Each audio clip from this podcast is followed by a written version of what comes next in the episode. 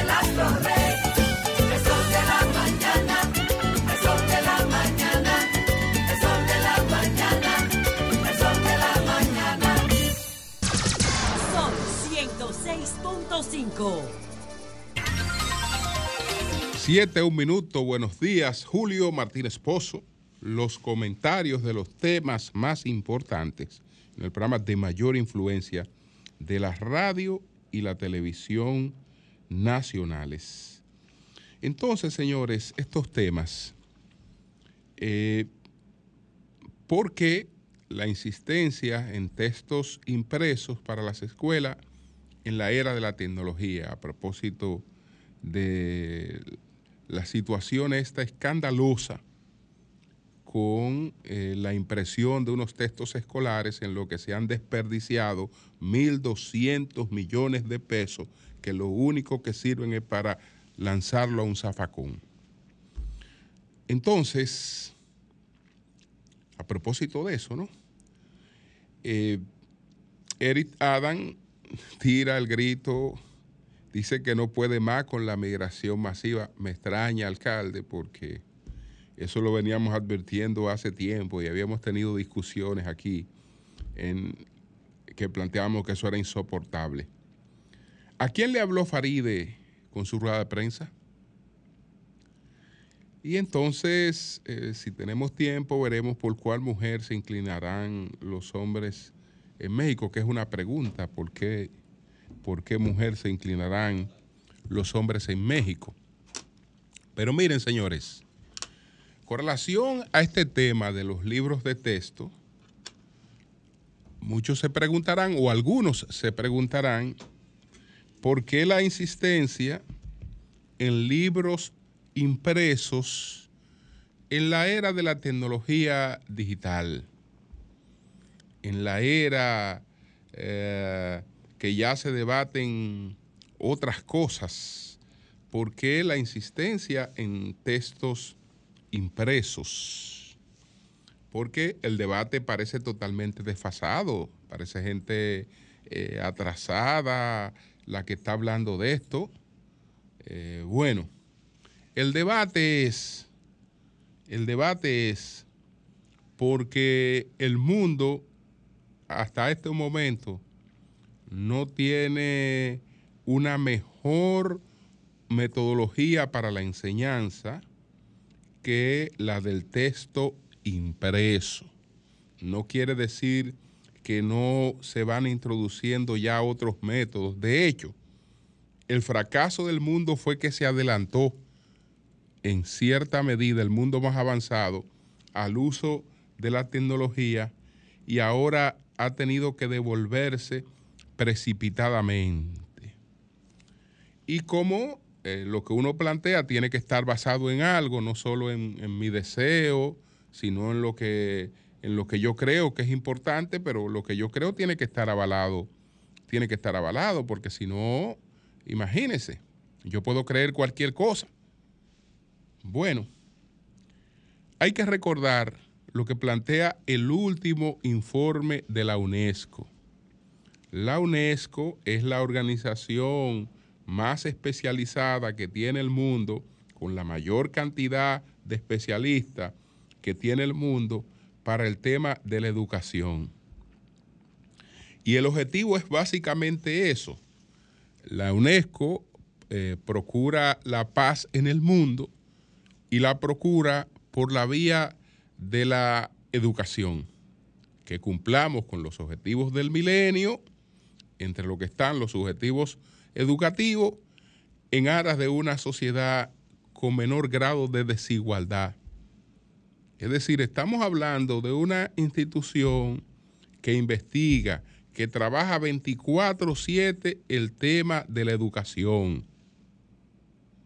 Estamos hablando de la organización que se supone que es la referencia de los gobiernos en materia de educación. Cuando yo quiero actuar en mi país en función de los criterios que son los más correctos, si es en salud, tengo que irme a la Organización Mundial de Salud, que está planteando en estos momentos. Si es en educación, pues la guía es la UNESCO. Entonces, este es, este solo el resumen ejecutivo de ese informe reciente de la UNESCO. Estamos hablando de un informe de julio del año 2023. ¿Qué dice este informe? La revolución digital contiene un potencial inconmensurable que hablaba de la inconmensurabilidad de las revoluciones científicas, que es una de las de los planteamientos que hace eh, Thomas Kuhn, el carácter inconmensurable, la inconmensurabilidad de las revoluciones científicas es una, es una de sus tesis. Y eh, un paradigma es inconmensurable o, o, pasa por la inconmensurabilidad cuando no puede ser eh, reducido a otro que ya haya sido planteado. Cuando la idea que usted plantea, cuando el paradigma que usted está exponiendo, yo lo comparo con otros y veo que su paradigma no es igual, usted no me está explicando de otra manera lo que ya me explicaron de una manera, entonces ya estamos hablando de lo que Tomás Kuhn habla del carácter inconmensurable, la inconmensurabilidad de las, revoluciones científicas, que es una de las tesis que desarrolla en su historia de las revoluciones científicas. Pero vuelvo al documento porque fue que me entretuve aquí con la palabra inconmensurable.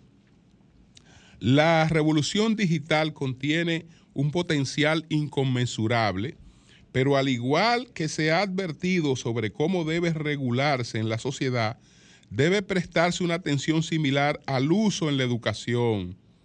Se debe emplear para mejorar las experiencias de aprendizaje y para el bienestar de estudiantes y docentes no en su detrimento. Hay que anteponer la necesidad del estudiantado y apoyar a la docencia. Las conexiones en línea no sustituyen la interacción humana. Eso es lo que está planteando la UNESCO. Entonces, el estudio se titula Tecnología en la Educación y tiene esta pregunta. ¿Una herramienta en los términos de quién? El informe de seguimiento de la educación en el mundo del 2023 se presenta el 26 de julio en un evento en Montevideo, Uruguay, organizado por UNESCO, el Ministerio de Educación y de Cultura de Uruguay y la Fundación Ceibal, con la participación de 18 ministros de educación en todo el mundo. En él se proponen cuatro cuestiones sobre que, las que las y los encargados de la formulación de políticas y las partes interesadas en la educación deberían reflexionar a medida que se despliega la tecnología en la enseñanza. Número uno, ¿es la adecuada? Esa es una pregunta. El uso de la tecnología puede mejorar ciertas formas de aprendizaje en algunos contextos. El informe cita evidencia que demuestra que los beneficios del aprendizaje desaparecen si la tecnología se utiliza en exceso o en ausencia de un docente calificado. Por ejemplo, la distribución de computadoras a las y los estudiantes no mejora el aprendizaje si las y los docentes no participan en la experiencia pedagógica. Los teléfonos inteligentes en las escuelas también han demostrado ser una distracción del aprendizaje y sin embargo, menos de una cuarta parte de los países prohíben su uso en las escuelas. Debemos aprender de nuestros errores pasados al, utilizar la tecnología. Eso es lo que está advirtiendo UNESCO. Al, al utilizar la tecnología en la educación para no repetirlos en el futuro. Debemos enseñar al y los niños a vivir tanto con la tecnología como sin ella, a tomar lo que necesiten de la abundancia de información, pero a ignorar lo que no es necesario, a dejar que la tecnología apoye, pero nunca suplante las interacciones humanas en la enseñanza y el aprendizaje. La desigualdad de aprendizaje entre estudiantes aumentan cuando la enseñanza es exclusivamente a distancia y los contenidos en línea no siempre apropiados para el contexto. Un estudio de las colecciones de recursos educativos abiertos reveló que casi el 90% de los repositarios en línea de enseñanza superior se crearon en Europa o en Norteamérica. El 92% del material de la Biblioteca Mundial Open Education Resources se publicaron en inglés. Entonces, la segunda pregunta, ¿es equitativa? Durante la pandemia de COVID-19, la transición acelerada hacia el aprendizaje en línea dejó fuera al menos a 500 millones de estudiantes en todo el mundo, afectando sobre todo a los más pobres y a los que viven en zonas rurales. El informe subraya que el derecho a la educación es cada vez más, sino, eh, es más, es, es más eh, un sinónimo de derecho a una colectividad significativa y sin embargo, una de cada cuatro escuelas primarias carece de electricidad. Hace un llamamiento para que todos los países establezcan puntos de referencia para la conexión de las escuelas a la Internet de aquí al 2030 y para que la atención siga centrando en los más marginados. Es decir, UNESCO no está llamado a dejar la Internet, ni las conexiones en la Internet, por lo contrario, a fortalecerla. Pero está llamando a enseñar a los niños a aprender con tecnología y aprender sin ella, a desempeñarse con tecnología y a desempeñarse sin ella. ¿Es ampliable? Se pregunta. Ahora más que nunca se requiere evidencia fiable, rigurosa e imparcial sobre el valor añadido de la tecnología en el aprendizaje, pero no se dispone de ella. La mayoría de la evidencia procede de Estados Unidos, donde se señaló que menos del 2% de las intervenciones educativas evaluadas tenían evidencia fuerte o moderada de efectividad. Cuando la evidencia solo se obtiene de las propias empresas de tecnología, existe el riesgo de que esté sesgada. Muchos países ignoran los costos a largo plazo de las adquisiciones de tecnología y del mercado de tech, que se está expandiendo mientras las necesidades básicas de la educación siguen sin, satisfacerse.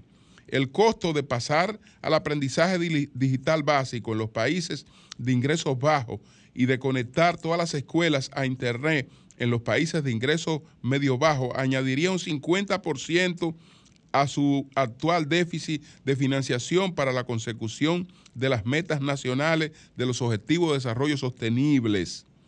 Una plena transformación digital de la educación con conectividad a Internet en las escuelas y los hogares costaría más de mil millones al día solo para funcionar. ¿Es sostenible? Es la última pregunta. El vertiginoso ritmo de evolución de la tecnología obliga a los sistemas de educación a adaptarse. La alfabetización digital y el pensamiento crítico son cada vez más importantes, pero sobre todo dado el crecimiento de la inteligencia artificial generativa. Datos adicionales adjuntos al informe indican que este movimiento de adaptación ya ha iniciado. El 54% de los países encuestados han definido las competencias que quieren desarrollar para el futuro, pero solo el 11 de los 51 gobiernos encuestados tienen currículos sobre inteligencia artificial. Además de esta competencia, no hay que pasar por alto la alfabetización básica. Escúchese bien Además de esta competencia, no hay que pasar por alto la alfabetización básica, ya que también es fundamental para la aplicación digital. Las y los estudiantes con mejores habilidades de lectura tienen mucho menos posibilidad de ser engañados por correo electrónicos eh, eh, phishing. Además, el personal docente también necesita una formación adecuada, aunque solo la mitad de los países cuentan actualmente con normas para desarrollar sus competencias en tecnología de la información y la comunicación. Eso es parte de este informe sobre la UNESCO. Te lo toma o lo deja. Pero eso es parte de, de las orientaciones que la UNESCO está impartiendo en el mundo en estos momentos. Por eso, por eso es escandaloso que en la República Dominicana se hayan invertido 1.200 millones de textos en un invento. En un invento, porque yo repito, los gobiernos no están para inventar.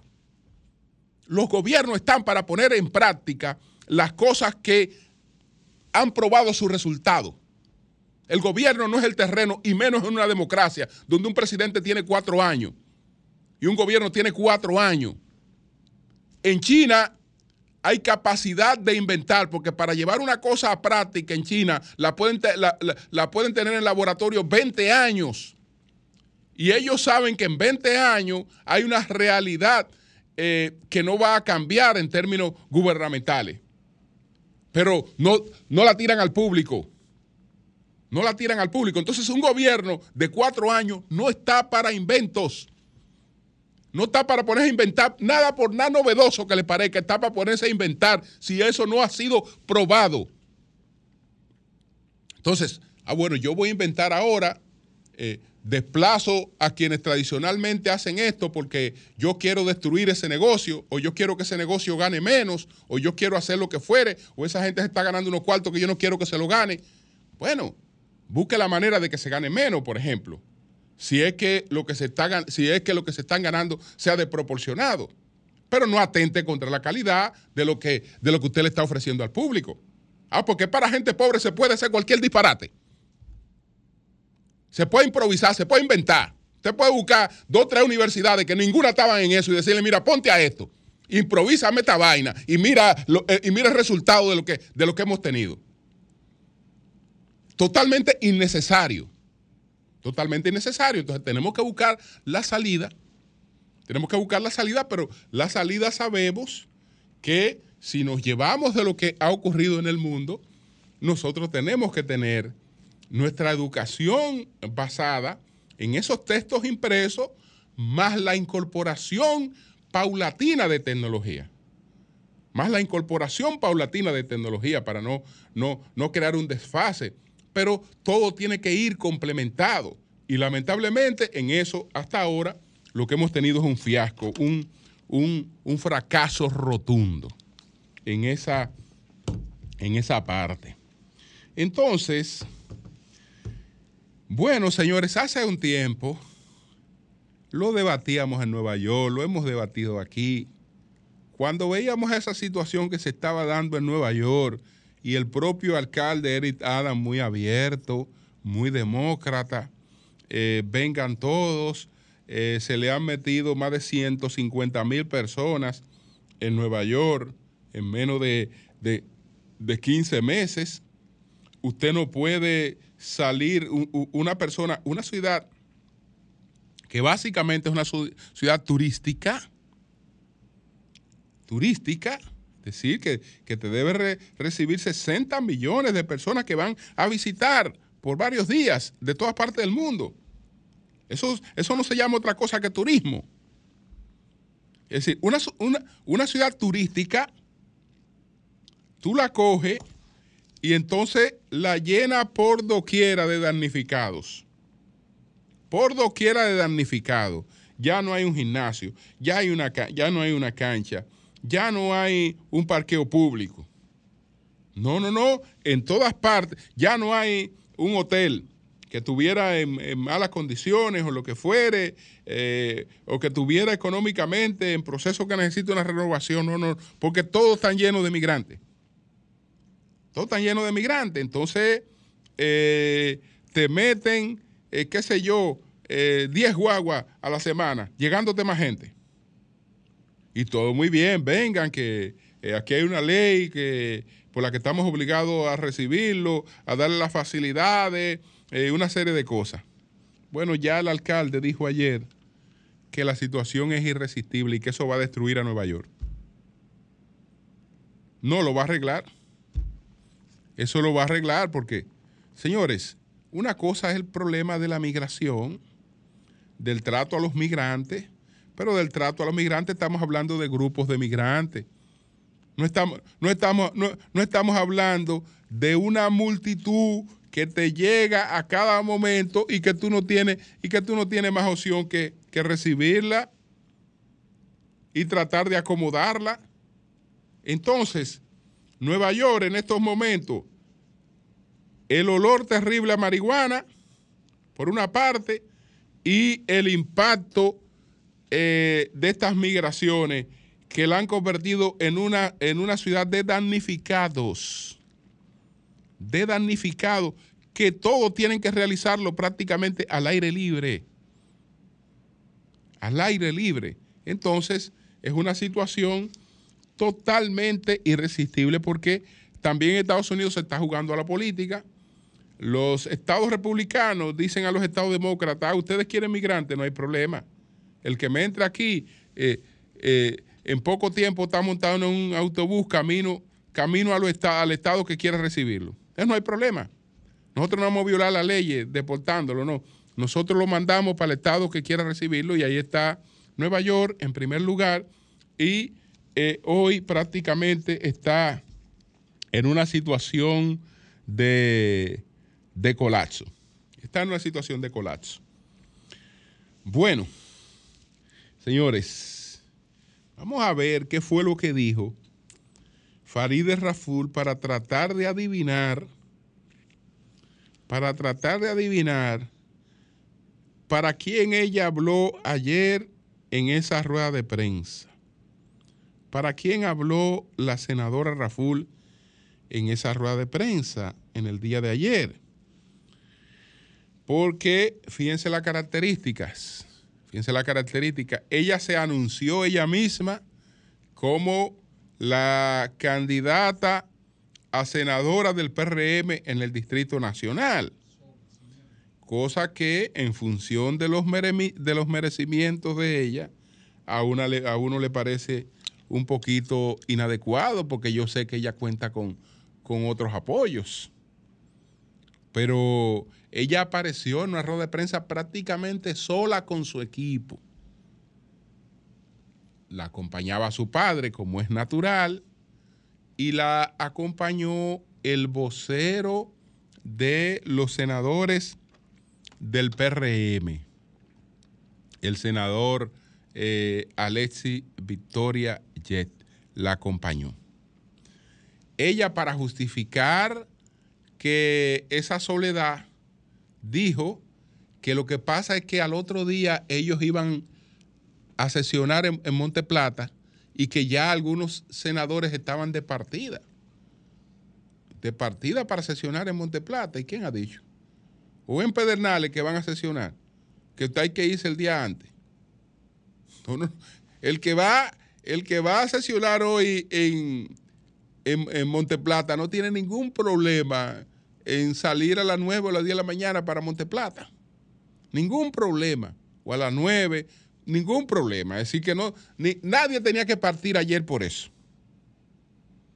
Nadie tenía que partir ayer por eso. Absolutamente nadie tenía que partir porque tuviera una sesión en el día de hoy. Es evidente entonces que ella decidió plantarse. Ella decidió jugársela y decirle al PRM, conmigo no inventen. Incluso ella se lo dice en algunas cosas. Ella se lo dice en algunas cosas porque ella dice que, que esto no es momento de estar pensando en conveniencias aparentes. Y eso ya no se lo está diciendo al PLD. Eso ya no lo está diciendo a la fuerza del pueblo. Eso ya lo está diciendo a su partido que ella se lo está diciendo. Entonces, entre otras cosas, ella eh, habla de que porque tiene que salirle al frente a los rumores, pero esos rumores no sé por qué ella esperó, lo que ella llama rumores, por qué esperó tanto tiempo para salirle al frente. Entonces, dice, bueno, en cuanto a las preocupaciones inquiriendo por mi destino político inmediato, confirmo mis aspiraciones a la senaduría de la capital. Hace algunos meses las principales autoridades de mi partido me comunicaron que la senaduría había sido reservada para nosotros. Pero en la rueda de prensa no está ninguna de las autoridades de ese partido. De ahí en adelante, las movilizaciones barriales y contactos con diversos sectores ratificaron la más alta puntuación en encuestas dentro del partido y en las mediciones de los adversarios. No soy una senadora más. ¿A quién ella le dice eso? ¿A quién ella le dice eso? Es decir, a mí no me pueden tratar así. A mí no me pueden tratar como un mueble o como una más. No soy una senadora más. Compartí y comparto junto al presidente Luis Abinader el combate ético de la sociedad. Eh, que Entonces, dice lo siguiente, esta cruzada moral sin precedente en la vida política dominicana contemporánea que llevó al PRM al poder fue lograda junto a diversos sectores sociales independientes movilizados por el interés de un país distinto. Luego de casi 20 años eh, de- del PLD haber controlado la senaduría del Distrito Nacional, fue a mí, a otra mujer que le correspondió conquistar la principal plaza política del país. En este sentido, mi condición de mujer aglutina derechos y demandas legítimas. Eh, eh, Entonces, escuchen bien. Dice, la visión de mujer y de madre no invita a sustituto. Es decir, ustedes lo quieren, ustedes me quieren quitar por mujer, con madre, me quieren, porque ella ya antes ha dicho que su condición de mujer aglutina derechos. Entonces ahora ella es una, eh, no es una senadora más, es una mujer y una madre a, que, a, la, a la que quieren desplazar. Entonces, la visión de mujer y de madre no invita a sustitutos. En el momento de liderazgo consistente, es el momento de liderazgo consistente y es el momento de defender al país de un pasado que mal gobernó y hoy pide rescate. Señalo que mi paso por el Senado de la República ha sido coherente con una conducta transparente y limpia frente al país. No he claudicado en ningún principio moral ni social. No tengo mudanzas en mi principio.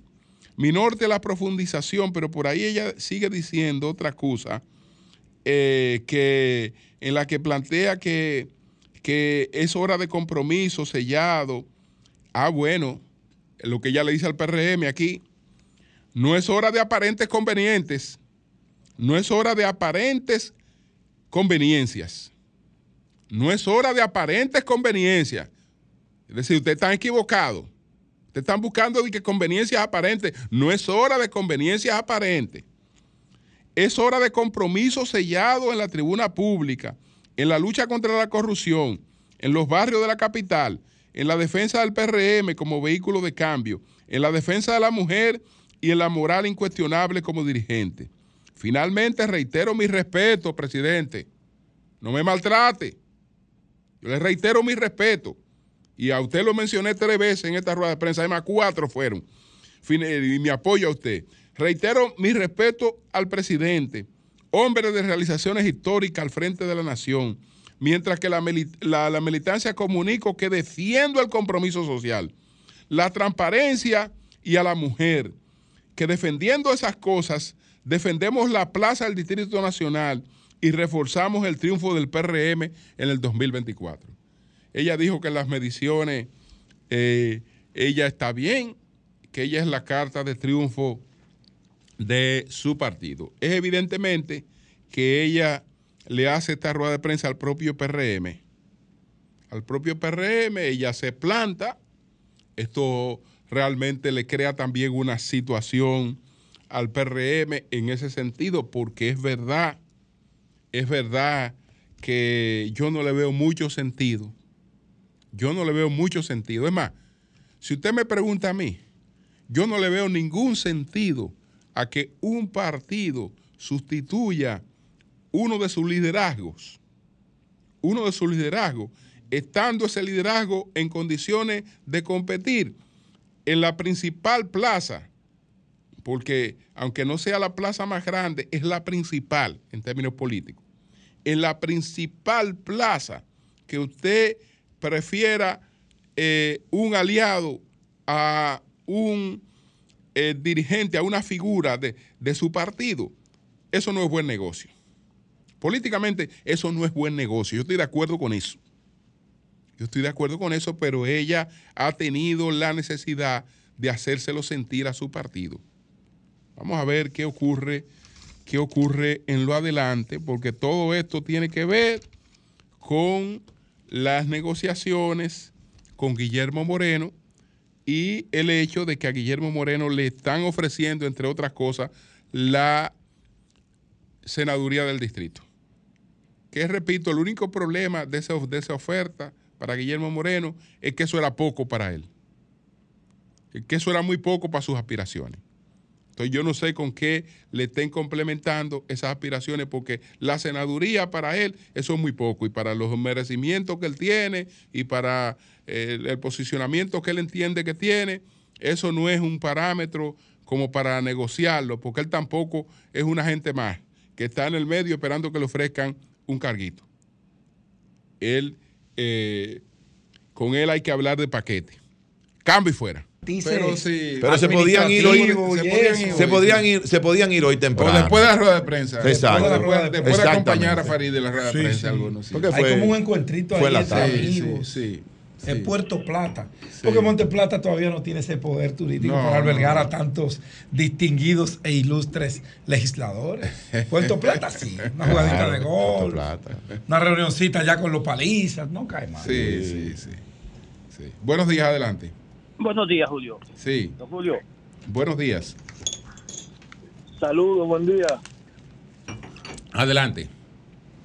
Julio, Adelante, adelante. Sí, para hacer un llamado al director del Instituto Agrario Dominicano, que, Sí. que ya van dos años de las prestaciones laborales a los empleados que cancelaron, por- que por favor, que, que, que, que- va- que vamos a tener que hacer para que él no pueda pagar nuestro dinero, por favor, dos años ya, Julio. Ok, ok. Pues gracias. Buenos días, adelante. Buenos días, Julio. Adelante. Sí, te habla Zeneida Guzmán, Santo Domingo Norte. Sí, Mira, eh, la situación que estamos pasando en estos momentos de precariedad del dengue, queremos más mano amiga, que vengan los organismos, las organizaciones comunitarias a, a fumigar, porque en Guaricano, Sabana Perdida y Punta de Villamella se necesita en todas esas cañadas, señores, salud pública, ayuntamiento también, Santo Domingo Norte. Vamos todos a trabajar por el bien de nuestra niñez. Gracias. bien. Buenos días, adelante. Buenos días, don Julio Martínez Pozo, el, Adela- el historiadista de la radio dominicana. Don Gracias. Julio, eh, siempre lo sigo desde que estaba en la otra casa. A veces estoy de acuerdo con usted, otras tantas no. Mire, don Julio, quiero hacer un llamado a las autoridades del Ministerio de Salud Pública a que pongan ojo aquí en la provincia de Peravia, específicamente en la ciudad de Banía, que hay un desborde de los casos de dengue. Aquí no hay un centro público. En el país completo, tenga- mi querido amigo. que tenga más capacidad. Entonces hay que hacer largo, eh, Pedro. Pero Sí. quisiera comunicarme contigo de forma personal. Cuando quiera. tiempo. A ver si tú puedes darme algún contacto que yo pueda llamarte, porque tengo una información que creo que te puede hacer Eh, muy... eh, escríbeme en Instagram y te paso el teléfono. no hay ningún problema, don Pedro. Tengan todos buenos días. Igual Salud para ti. por favor, miren para Baní, para Peravia. Bien. Buenos días, adelante.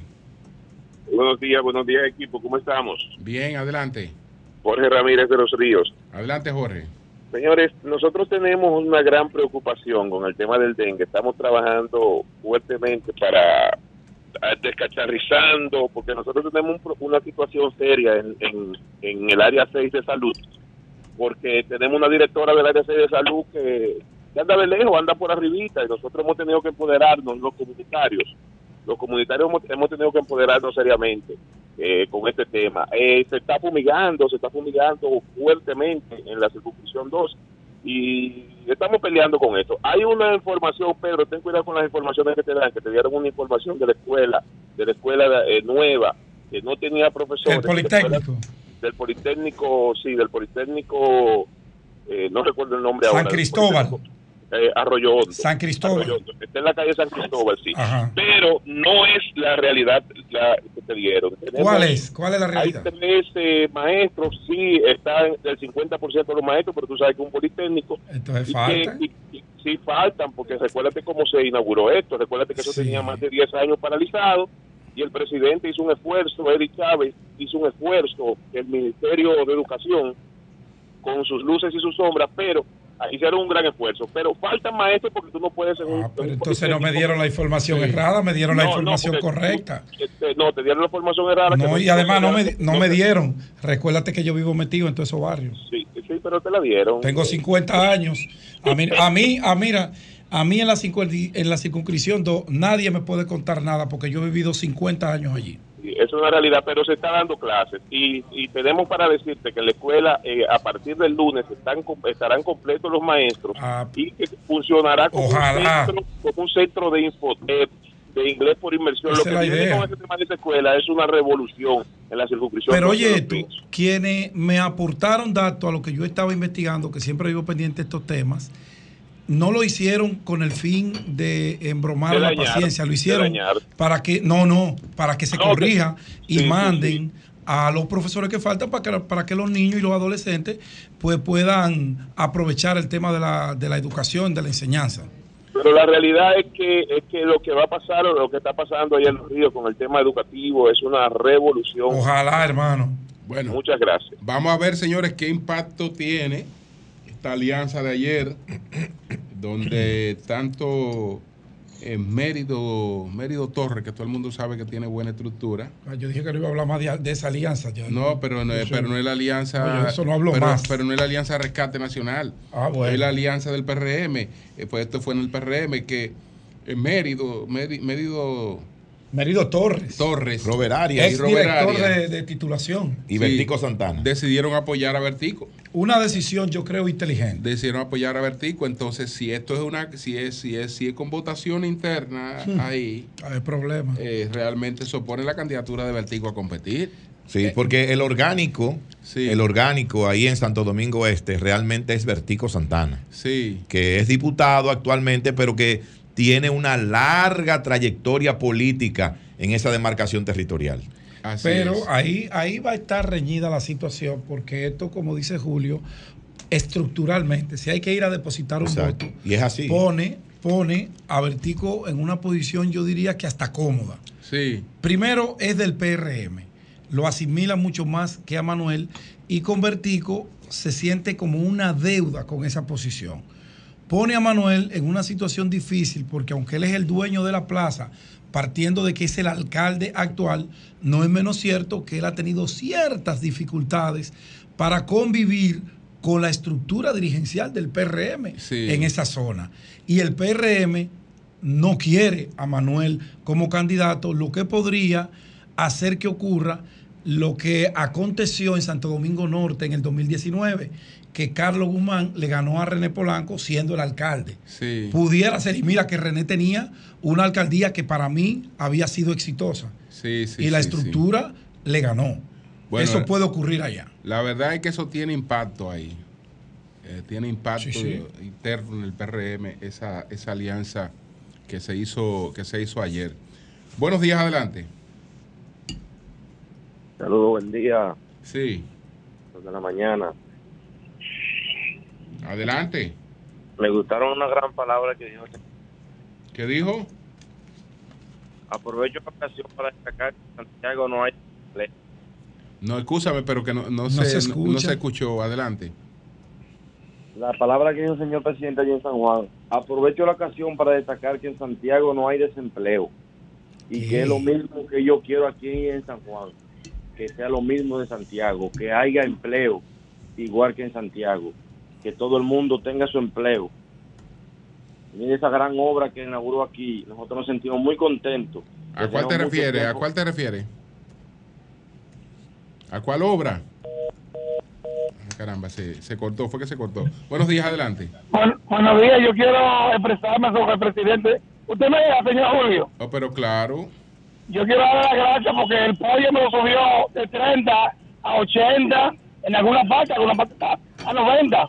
El arroz de 25 a 50, el galón de aceite de 200 a 600 y todo así por el retiro. El gas de 125, por lo menos el gas, por la política lo está bajando un chin.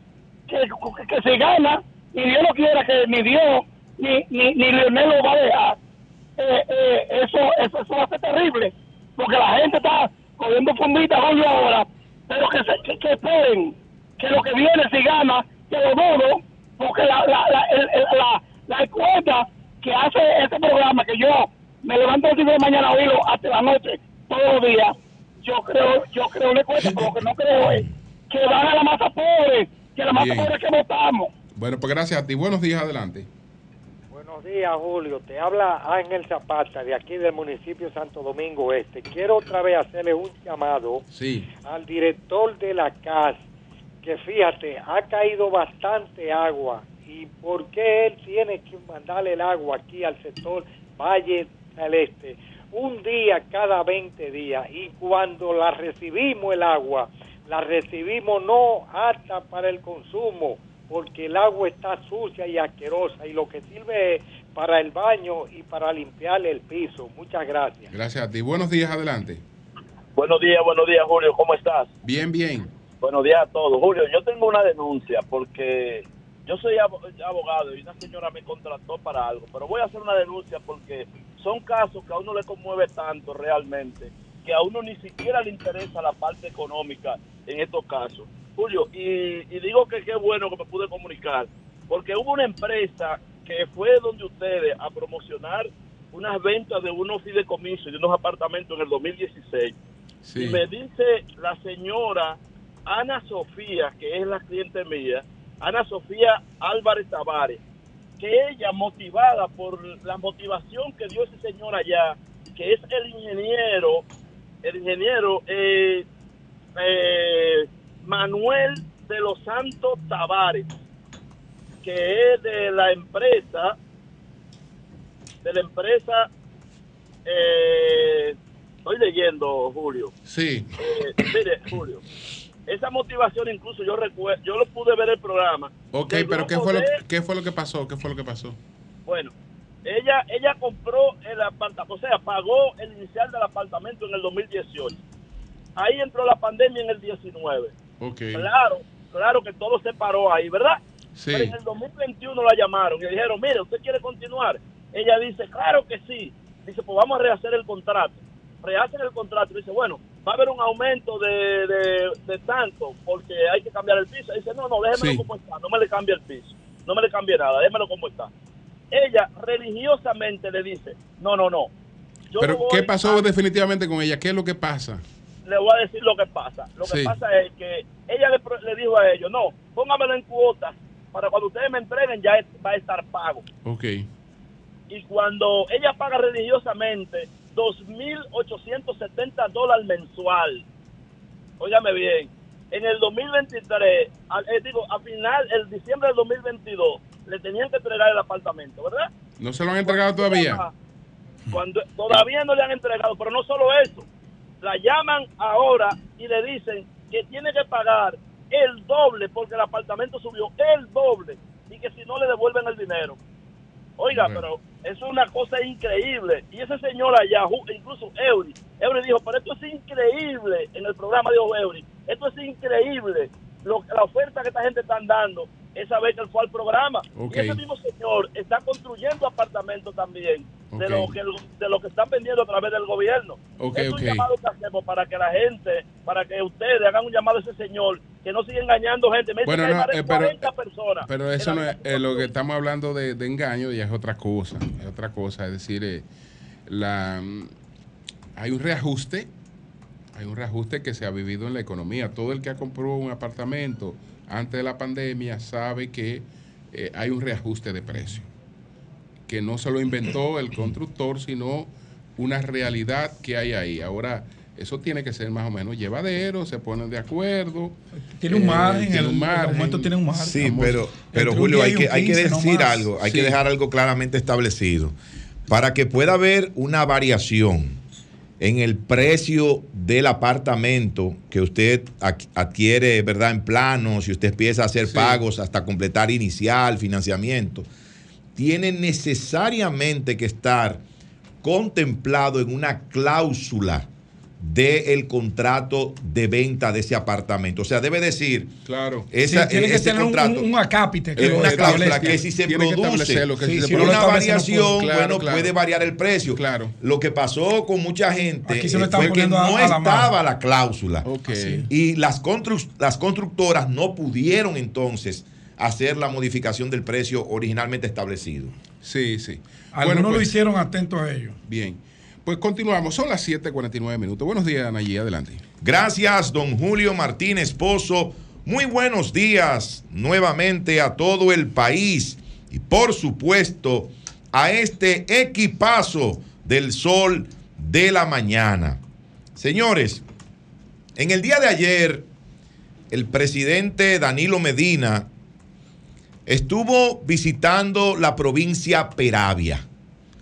Danilo estuvo allí en una asamblea de dirigentes donde estaban también presentes los aspirantes a las diferentes posiciones en esta provincia del sur de la República Dominicana. Los aspirantes a la senaduría, los aspirantes a diputado, eh, a la alcaldía de los diferentes eh, municipios y distritos de la provincia Peravia. Pero en medio de esta importante actividad, cuando le tocó hacer uso de la palabra al presidente del Partido de la Liberación Dominicana, Danilo Medina Sánchez, se refirió a las declaraciones, las, eh, las diferentes versiones que se han estado dando en los últimos días con relación al tema de los apagones. Ustedes recuerdan que hace unos cuantos días, pero no es la primera vez que lo hace, el señor Andrés Cueto, que es el gerente de Edenorte, de la empresa distribuidora de energía del norte, Edenorte, manifestó que los apagones son cosas del pasado y que los apagones son una responsabilidad del Partido de la Liberación Dominicana. Yo no sé cómo puede ser que los apagones sean responsabilidad del PLD cuando el PLD tiene más de tres años fuera del gobierno. El PLD salió en agosto del 2020 y a partir de ahí está gobernando el Partido Revolucionario Moderno y lógicamente el presidente de la República que es Luis Abinader. Entonces, usted no puede responsabilizar a un partido que ya no está en el gobierno de las cosas que están ocurriendo hoy. Pero en este caso muy, muy particular, usted no lo puede responsabilizar de los largos y tediosos apagones que le están dando a la población dominicana en prácticamente todo el territorio nacional.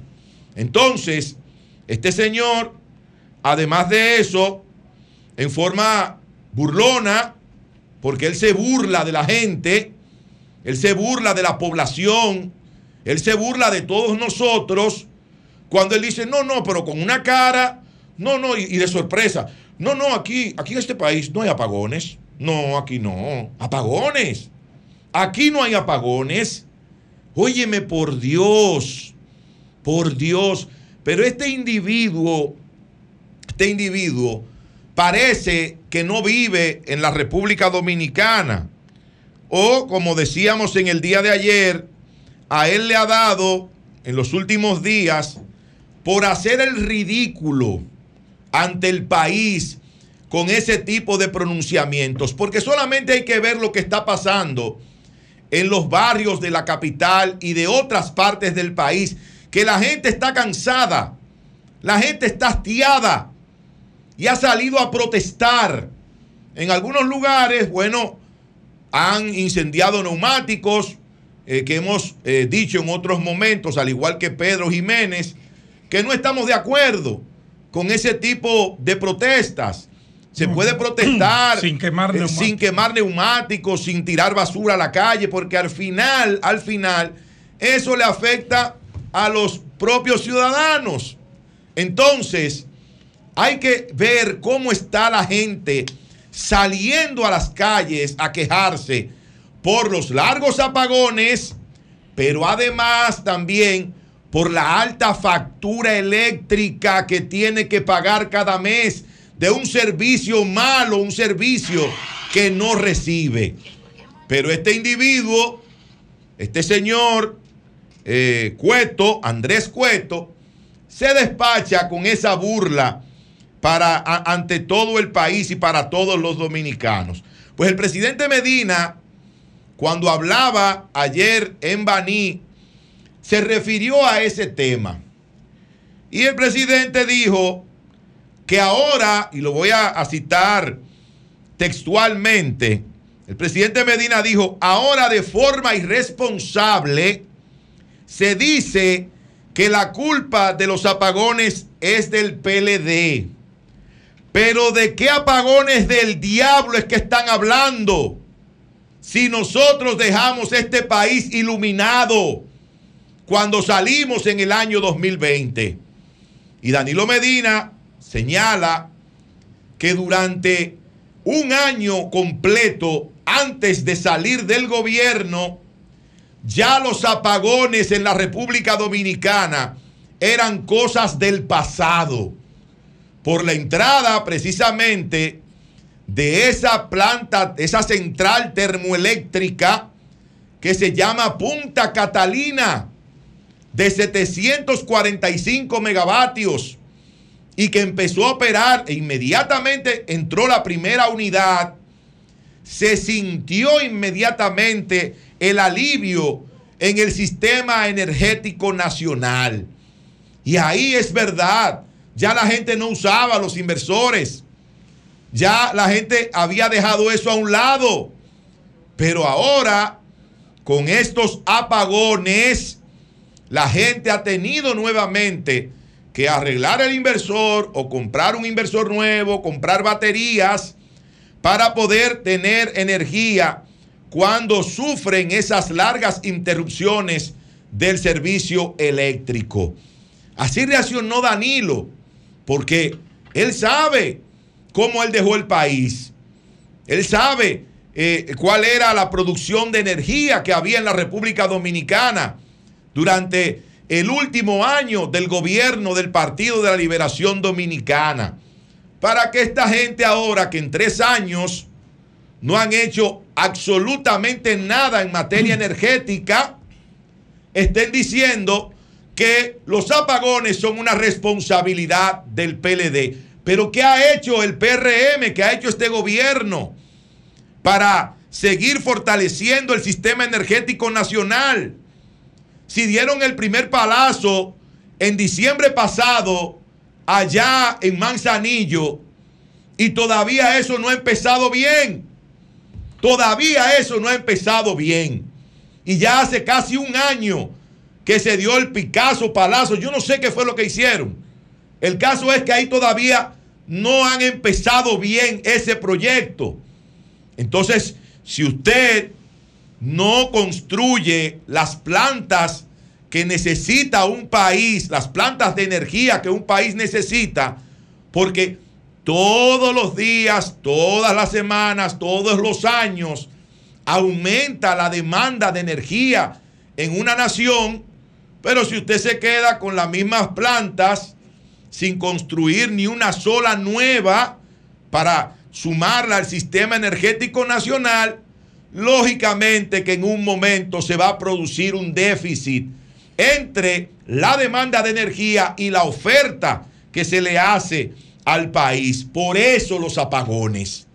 Por eso esos apagones que están acabando con la gente y que la gente está cansada de todo eso.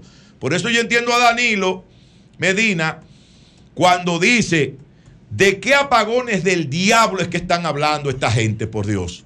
Ustedes son los responsables de esos apagones. Es el gobierno del Partido Revolucionario Moderno, el único responsable de todo lo que está pasando aquí en materia energética. No hay contadores, no hay cables, no hay nada, no hay materiales para trabajar en las diferentes distribuidoras.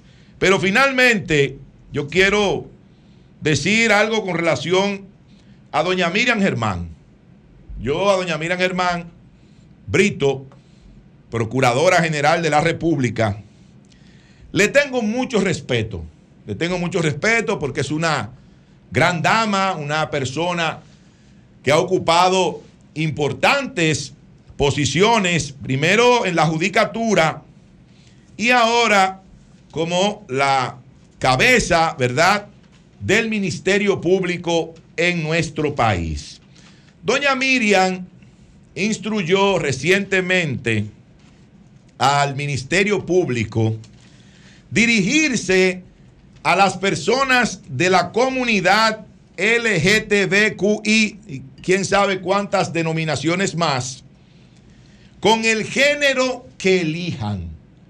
Dirigirse a ellos con el género que elijan. Es decir, que si una persona X tiene un órgano sexual masculino, pero dice que es una mujer que se siente ser una mujer, bueno, a esa persona, de acuerdo a lo que ella ha instruido, hay que tratarla de esa manera y hay que referirse a ella en, en los procesos judiciales de esa manera. Y yo no estoy de acuerdo con eso. Yo no estoy de acuerdo con eso. Con todo el respeto a doña Miriam Germán Brito. Usted, usted no es lo que usted quiere ser. No, no es lo que usted quiera. Es lo que usted sea. Porque entonces puede aparecer mañana una persona X que diga que se siente un león. O que se siente un caballo. Yo me siento ser un caballo. O un tigre del Licey. No, claro. Porque eso es, eso es lo que esa persona se siente O- ser. O, o que tú vas donde mí, que soy el fiscal, yo leo en tu cédula que dice Nayi Chaede. Entonces tú quieres que yo te diga la Nayi. No puedo. No, no, pero no me pongas de ejemplo a mí. No, No, para que sea visible. Maldad en tus palabras. No, eso no puede ser. Pero, no puede ser. pero no puede. Y una, género masculino, y, una menor, y una menor es menor, ella no puede sentirse mayor. No puede sentirse mayor, ninguna no. Ella puede sentirse mayor, una menor no puede sentirse mayor. Imposible. Pero usted se imagina, ¿eh? Usted se imagina, don Julio, que un individuo vaya a un No, tribunal puede sentirse y le diga, Julio. Sí, pero, No, pero por la vida que ha llevado. Pero no la pueden tratar Pero como no la mayor. pueden tratar, como así. mayor porque su cédula dice que es menor. Y la ley Sí, dice que que es menor. Pero hay gente, por ejemplo, que puede decir allí, no, yo me siento ser un tiburón. Y a mí hay que tratarme de decirme que yo soy un tiburón, porque eso es lo que yo me siento ser. No, no. No, no, señora Es lo que usted procuradora, es. lo que usted es. Hay dos sexos, sexo masculino y sexo femenino. Yo recuerdo, Julio, finalmente, Sí. cuando estaba en la escuela, cuando yo estaba en el colegio, y yo sé que usted también lo recuerda, el género era para las cosas. Sí. Sí, claro. El género era para las cosas. El sexo es para las personas, es para los seres humanos. Hay sexo femenino y sexo masculino. Un hombre tiene un pene, eso no es una pa- palabra, ¿verdad que no? No, no, no. Y una mujer tiene una vagina. No hay nada más después de ahí. Eso es lo único que existe. Esa es la única realidad. Esa es la única verdad. Entonces, yo quiero decirle a la magistrada Miriam Germán Brito Se pasó. que por favor Coño, está fuerte. retire, retire ese mandato, esa instrucción que ella le ha dado a los miembros del Ministerio Público para que traten a los miembros de la comunidad LGTB, que yo respeto eso. Aquí cada quien puede tener la preferencia sexual que quiera y eso hay que respetarlo. Eso hay que respetarlo. Su vida privada, su vida íntima, nadie tiene que meterse con eso. Ahora, ya esto es diferente porque ya usted le está diciendo a un órgano público, a un funcionario público, que trate a una persona como ella diga que hay que tratarla, como ella se sienta ser. Y las cosas no son así. Las cosas no son así. Usted puede sentirse como usted quiera, pero usted o es de sexo masculino o es de sexo femenino. Y punto. Cambio y fuera. Sol 106.5. Bien, tenemos aquí a Danilo Cruz en la línea telefónica que tiene una queja sobre la estabilidad del negocio de transporte en Estados Unidos que él dice que va a la ruina. Eh, buenos días, Danilo, adelante. Buen día, buen día. Un abrazo especial a cada uno de ustedes. Bien, bien. ¿Qué es lo que pasa, yo Danilo? sé- Yo, yo sé que ustedes tienen muchos amigos que en estos momentos están en la carretera en los Estados Unidos. Y ya, por ejemplo, en el caso de nosotros, ya no podemos seguir operando. Eh, ¿Qué pasa? de Tres dólares que cobrábamos, tres dólares cobrábamos por milla. a las empresas. Eh, nosotros cargamos equipos de construcción, equipos pesados. Sí. Ahora nos bajaron a 2 dólares. La compañía no pueden pagar más por la inflación.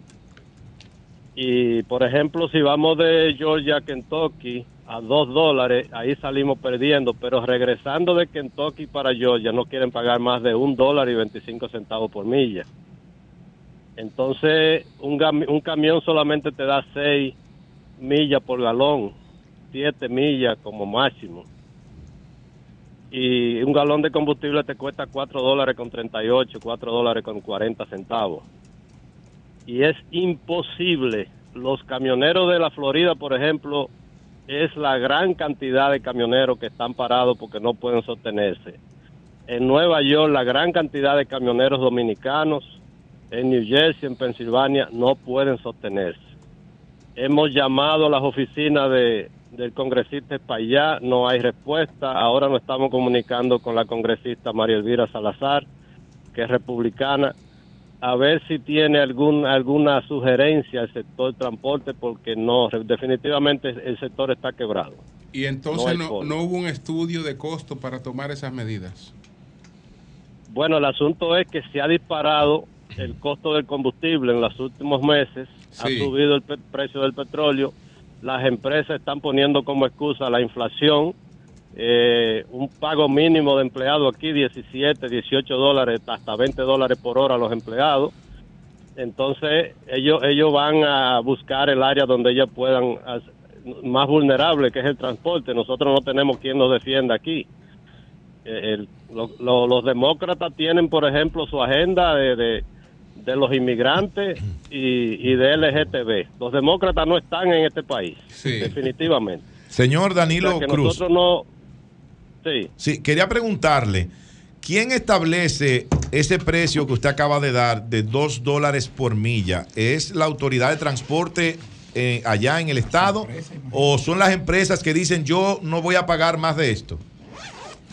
Exacto, las empresas, la oferta y demanda. Ah, oferta y demanda. Perfecto. Una gran cantidad de, de camioneros que definitivamente a veces trabajan por el combustible eh, para mantenerse, pero el que tiene tres o cuatro camiones, que tiene un empleado que le paga un 30% de la carga, imagínate una carga de mil dólares, tú destinas 300 dólares para el chofer y destinas 500 dólares en combustible, te quedan 200 si se te pichó una goma o tuviste algún problema en la carretera, ya es un camión. Una goma delantera te salen 500 dólares cambiarla, 600 dólares. Eh, si tiene, un- por ejemplo, una pinchadura. Entonces no es rentable tener un camión en la carretera porque los servicios son demasiado costosos.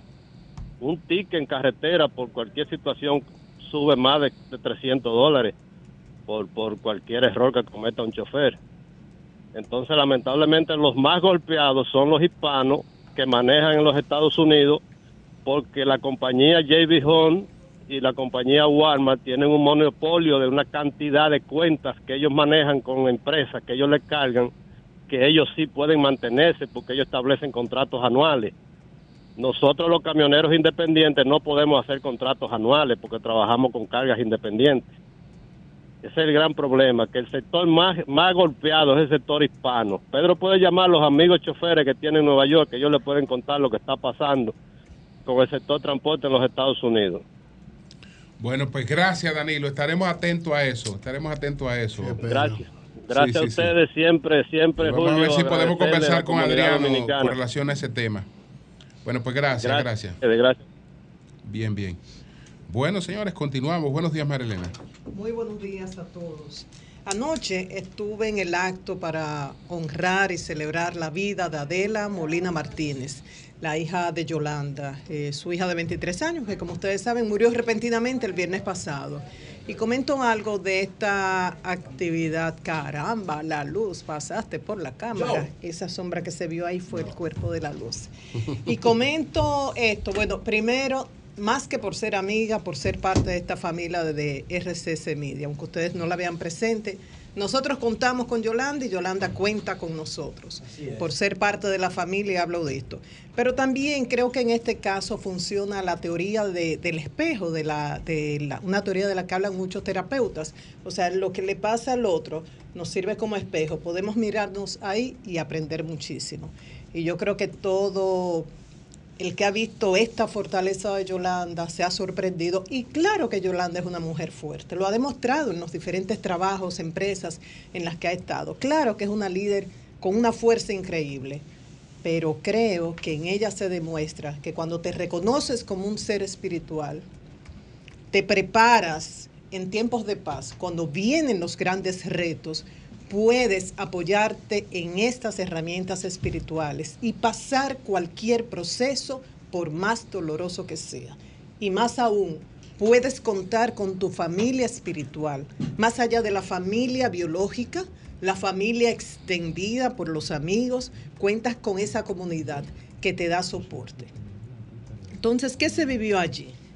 Eh, es la Iglesia Global Internacional a la que pertenece Yolanda desde hace años. Ella se congrega ahí y su familia. Ahí me enteré también que, que Adela era una persona muy activa de esa iglesia.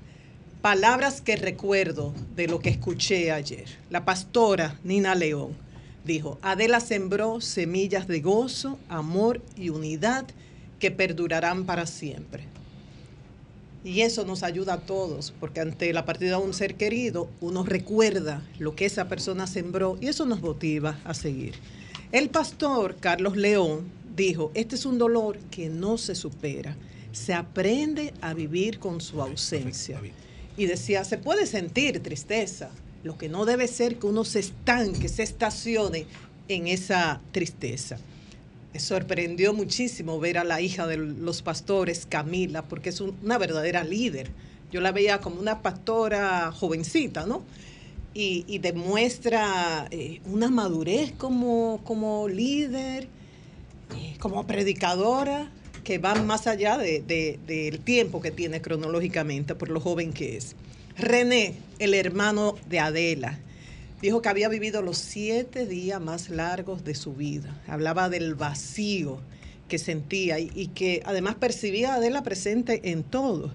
Y dejó un mensaje muy lindo al final. Dijo, fomenten la aceptación. Él describía a Adela como una persona que lo único que no toleraba era la intolerancia. Ella insistía y, y lo predicaba y lo practicaba, aceptar al otro tal cual es. Y yo pensando lo intolerantes que somos todos, y esto va co- como increciendo, ¿cuánta falta nos hace seguir este ejemplo de Adela según la describió René? Y Yolanda, eh, Yolanda, entre otras cosas, decía que lo que más le gustaba a Adela era viajar y que ella le sorprendió porque un día la niña, la, la niña no, la joven, no, le dijo que lo que más le agradaba de los viajes era el regreso. ¿Cómo que regresar? Si regresar a ese hogar, a ese sitio de paz que juntos habían formado. En el caso de Yolanda, junto a su compañero Mike, su hermano René, y en el caso de su padre, Héctor, junto a su compañera Jenny. Y ahí en ambos hogares, Adela se sentía acogida.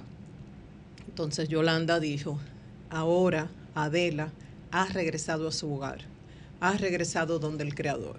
Y terminó con unas palabras de esperanza porque decía que confiaba en que a través de Adela ella podía volver a tener sonrisas que le llegaran a sus ojos. No una sonrisa solamente de los labios, sino esa sonrisa que, que es tan real, tan auténtica, que se transmite a través de los ojos. Fue un acto muy aleccionador, como dije, lloramos, pero también reímos y uno llega a la conclusión que ante momentos dolorosos de la vida, sí, qué bueno poder contar con esa fortaleza espiritual. Un abrazo, Yolanda, a toda la familia y, y que Adela siempre esté presente en la vida de los que la conocieron y los que la están conociendo ahora. Y hoy que elijo también ver lo positivo, tenía una deuda con el Jardín Botánico, profesor Eugenio Marcano Fonder, el botánico de Santiago, por la inauguración de dos áreas de ese jardín que ocurrió ya hace unos días con la presencia del presidente de la República, eh, la primera dama, doña Raquel Hipólito Mejía, también entre otros, y, y líderes de Santiago pero ustedes saben que a veces uno tiene algo en agenda, pero la realidad te impone otros temas. Entonces, quiero referirme a lo que ocurrió allí porque es un ejemplo de la, cuando hay una alianza entre sector privado y gobierno. Y ahí están los resultados. Y específicamente en una área protegida como el jardín botánico, cómo pueden trabajar de la mano y lograr una eficiencia ejemplar. Un ejemplo también de lo que es continuidad de, de Estado. Y creo que el presidente Abinader ha dado muestras de eso. Proyectos que han funcionado bien, obras que estaban inconclusas pero que, inconclusas, pero que iban bien, las ha continuado, las ha terminado y ha reconocido. Creo que en la mayoría eh, de los casos. Y por otro lado, un ejemplo de lo que es un crítico al servicio de la luz. Crítico para detectar lo que está mal, que debe ser corregido, para detectar una oportunidad de mejora pero buscando la solución. Y me refiero específicamente al ambientalista Nelson Bautista, que fue elogiado por el presidente Abinader. Entonces, el presidente Abinader, ¿qué se inauguró ese día? Eh, por un lado, un pabellón multiuso con salones para eventos, exposiciones, todas las facilidades de sonido, con cámaras de seguridad, de tarimas y demás.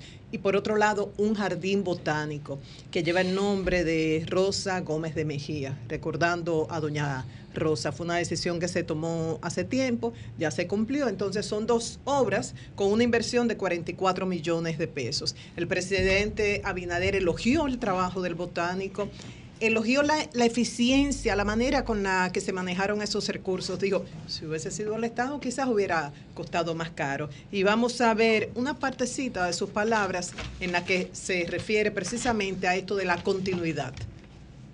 Esta es una gran iniciativa que lo hemos, eh, lo recibimos del pasado gobierno y esa iniciativa, todas las iniciativas positivas las seguiremos apoyando eh, para bien del país independientemente de los colores políticos.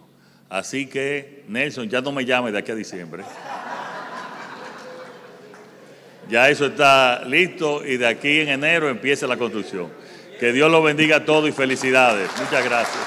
El presidente se refiere a las dos áreas inauguradas, o sea, un pabellón de, de multiuso para eventos, un jardín infantil y está pendiente el centro de visitantes, que es parte de las obras incluidas en el plan maestro, y ya el presidente Abinader ahí dio garantía de que pueden contar con eso, de que ya está incluido en el presupuesto.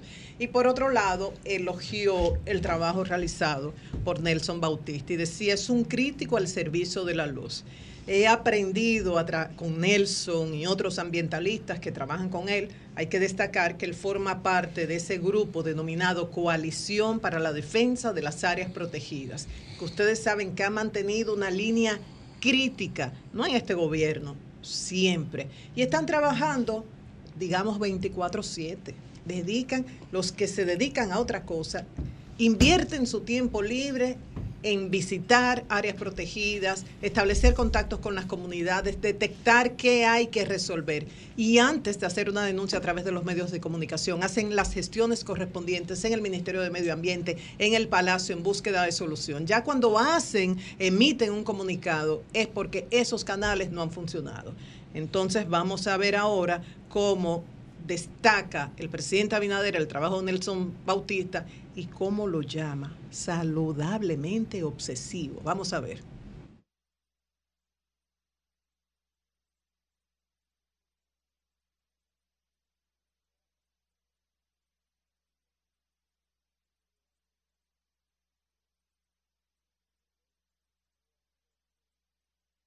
Tú me avisas entonces cuando lo tenga listo, ahí donde él describe el trabajo de Nelson Bautista. Creo que precisamente hoy están reunidos en el Palacio Nacional. Ustedes se recuerdan aquel taller que se hizo con la coalición, los funcionarios de medio ambiente, y deben hacer un documento de lo, lo- lo que acordaron en esos encuentros, en ese taller. Pues hoy precisamente hay un encuentro en el Palacio Nacional dándole seguimiento a ese taller. Vamos a ver ahora sí este corte del presidente Abinader. Quiero reconocer a Nelson, que lo conocí en estas actividades y la verdad que es una persona entregado, apasionado y yo diría que saludablemente obsesivo. Saludablemente obsesivo con la protección del medio ambiente y este es un parque que maneja ah, eh, con esa eficiencia junto con el patronato. Qué bien, saludablemente obsesivo. Yo coincido con eso. Y muchas enseñanzas se derivan de todo lo que ocurrió ese día en la inauguración de estas dos áreas del Parque Botánico de Santiago. Finalmente, en cuanto al dengue, ojo, la comunidad tiene una gran responsabilidad. Dicen las autoridades que cerca de un 44% de los tanques con agua están o sin tapas o mal tapados. Y que lo vital es eliminar criaderos de mosquitos y eliminar cacharros, tanques, neumáticos viejos donde se pueda acumular aguas de las lluvias y que de ahí salgan criaderos de mosquitos. Y yo me, ustedes saben cuántos internos hay solo en tres centros, Eh, 159. En el Hospital Pediátrico Hugo Mendoza hay 89 pacientes con dengue. En el Robert Reed 48 y en la Plaza de- la Salud 22. Y yo le pregunto a mi compañero Pedro, que creo que pasa cada fin de semana recorriendo, ¿verdad que sí? Ese tiempo en el que los políticos, los candidatos ahora están haciendo ese mano a mano, visitando los barrios, no se puede aprovechar para llevarles un mensaje de que tienen que tapar los tanques, Claro. que tienen que limpiar las orillas con cloro, de que no pueden tener agua acumulada en bromelia, en las gomas, en latas de pinturas que están en el patio. De hecho, no se puede aprovechar. No, se- yo por lo menos en el equipo mío de campaña sí lo aprovechamos.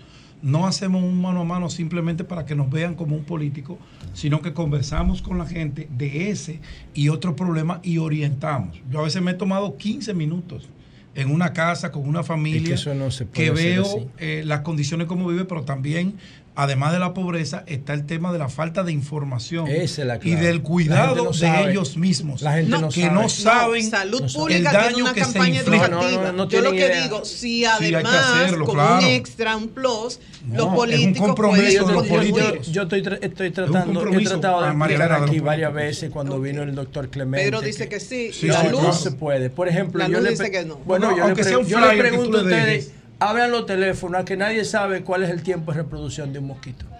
Mira, quizás. Nadie sabe, nadie sabe, oye, nadie se sabe reconocer el mosquito. No, hay una campaña no sé, pero eso lo educacional para en que las sociedades avanzadas. No, no, no, no, el mosquito, el mosquito, mosquito es ahí, tiene tiene, patas tiene largas, características fenotípicas, Sí, claro. tiene rayas blancas, Claro. es pequeño, pica de día, No, eso pedí mucho. solo pica la hembra, Um, se reproduce entre 3 y 7 días.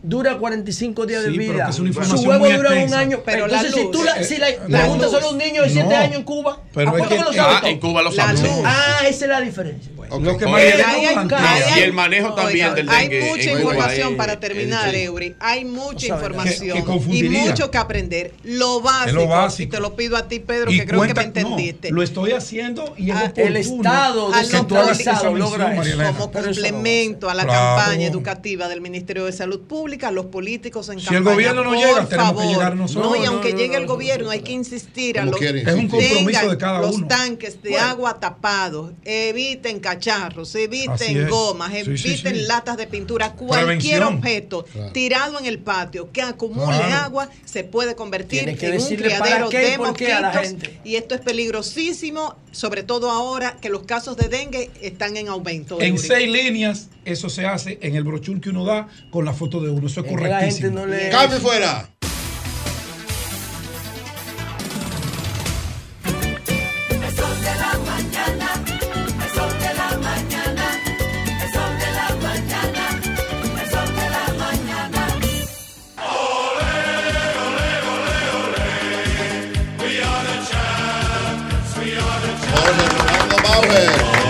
Fútbol. Bienvenido, Jorge Rolando. Bueno, si quedaba alguna duda de qué vamos a hablar, lo, lo remito a la presentación.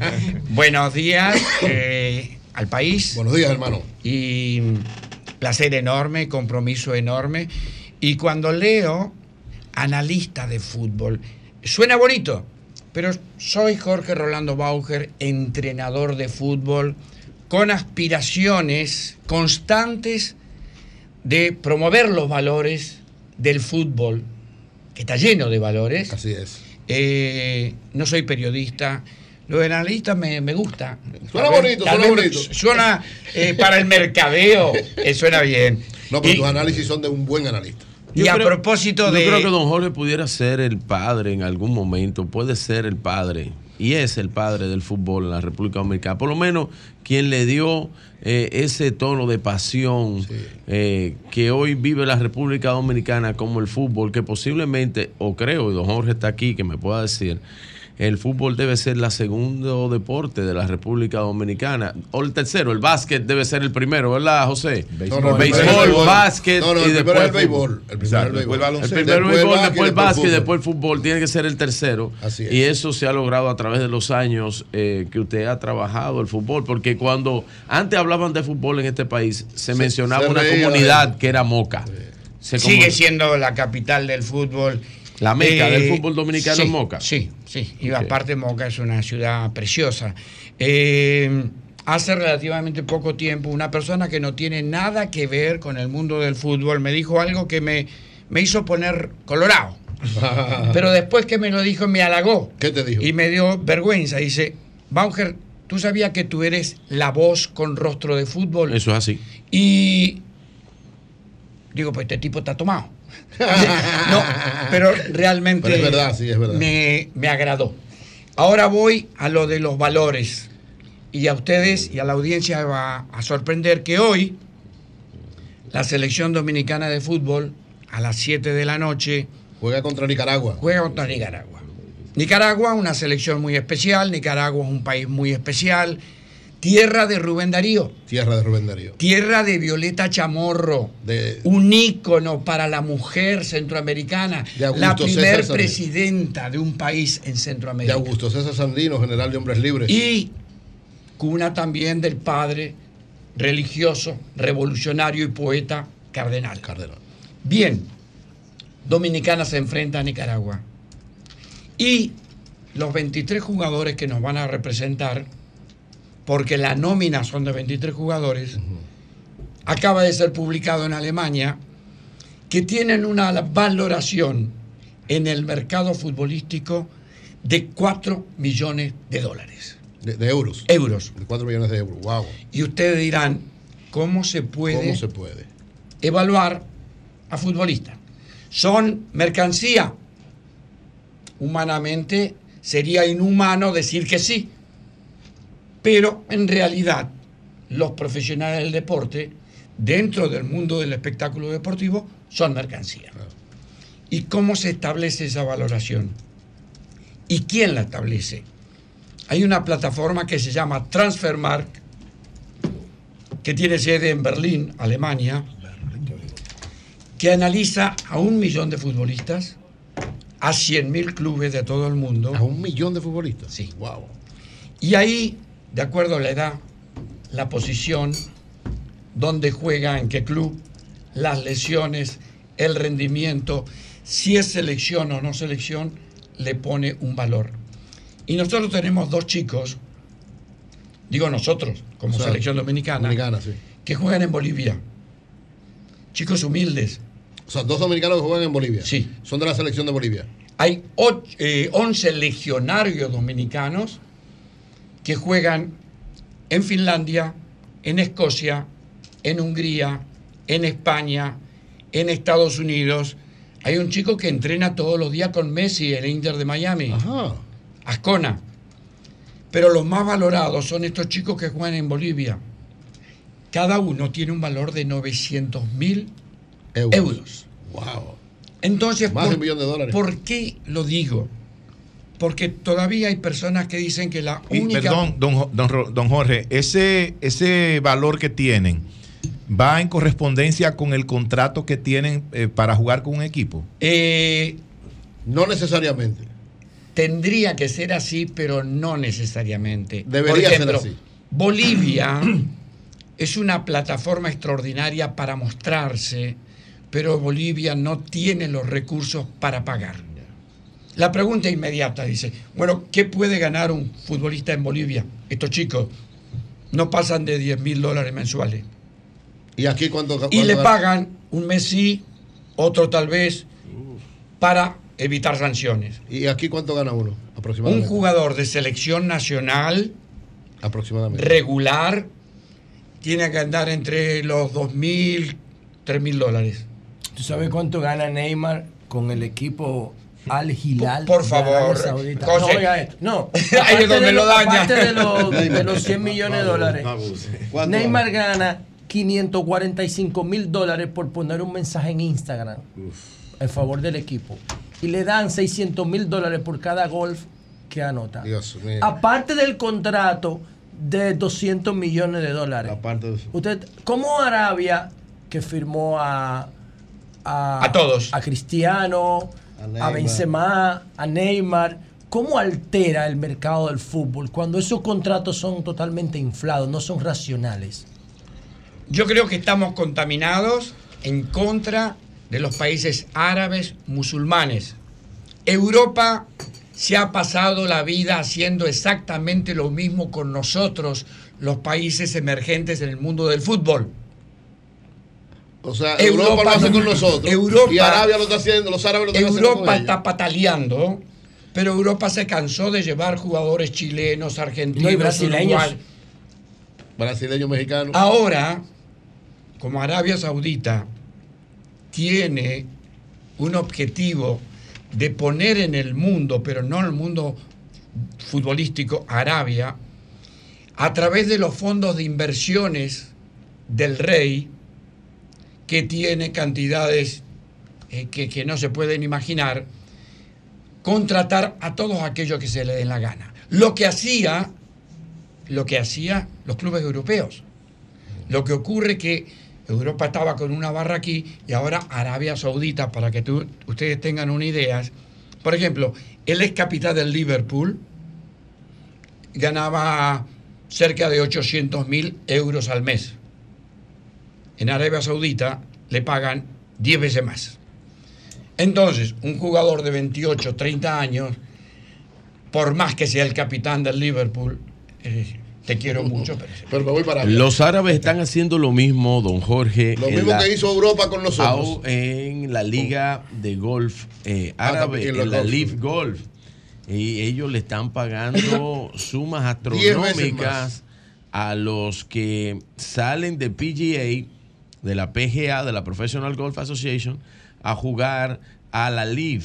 Ahora con un acuerdo que tienen entre la Live y PGA de poder, porque la PGA se dio cuenta que a cabo de unos años se iba a quedar sin nadie, eh, pues hizo un acuerdo para permitirle a los jugadores que puedan jugar en los torneos de PGA y asimismo eh, los torneos de PGA eh, puedan jugar los jugadores, que sea un interliga. Con los árabes. Es muy interesante ver esto y parece que los árabes en todas las materias de, la de, de los deportes se están metiendo, por lo que oigo.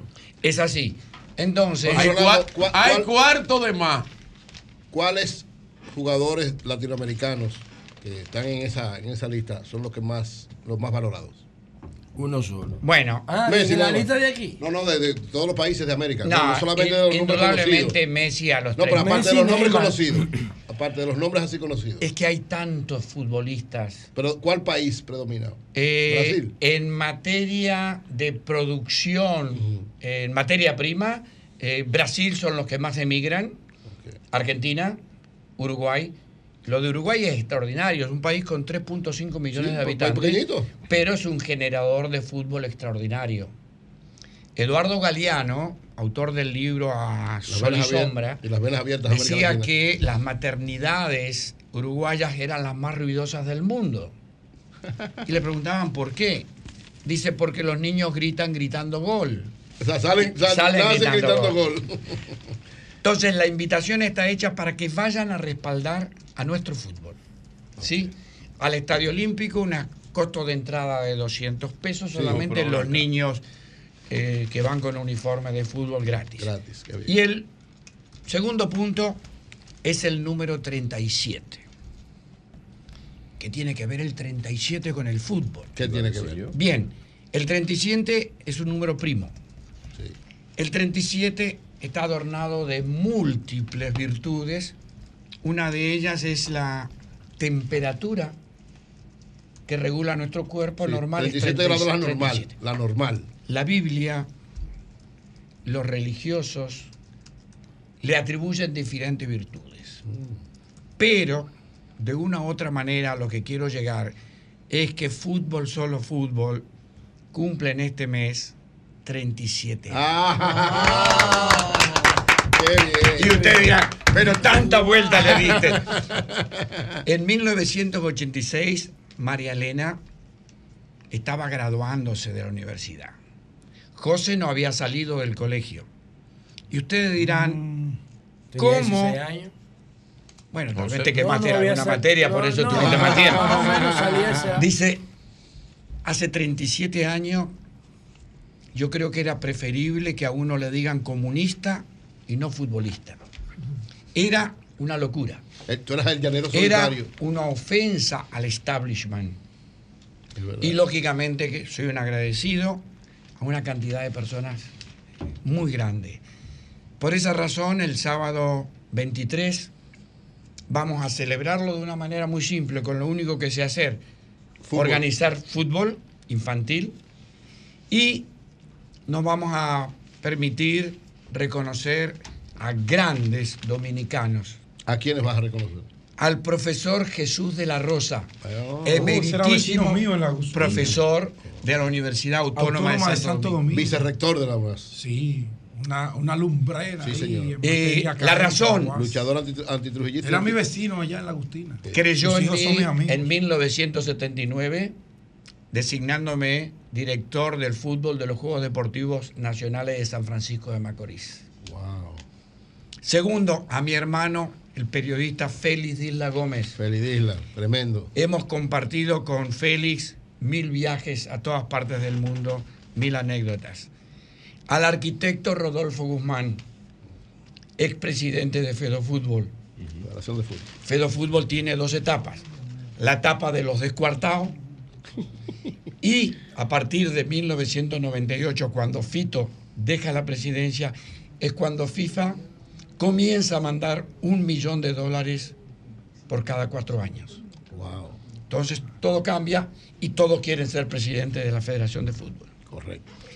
A un ser humano extraordinario, Basilio Vicente del Molino Deportivo, que ha regalado más balones de lo que ha vendido. Wow, qué bien. Y a Leo Dice la. Biblia que siempre hay más bendiciones dando que recibiendo. Y a Leo Corporán, porque me abrió la puerta al periódico nacional para publicar Fútbol Solo Fútbol. Entonces, ser agradecido, yo creo que es una bendición. Es una bendición. Y es lo que quiero hacer a través de medio, agradecer la paciencia de ustedes de dentro de tantos temas importantes, eh, permitir que Fútbol Solo Fútbol exponga. Si hay alguna pregunta, profesores.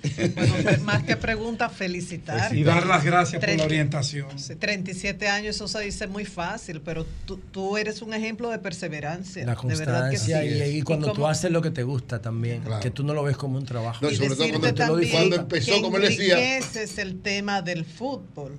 Eh, yo particularmente no le doy seguimiento, pero cuando tú hablas, tengo que poner atención por todo lo que dices en torno a la geopolítica.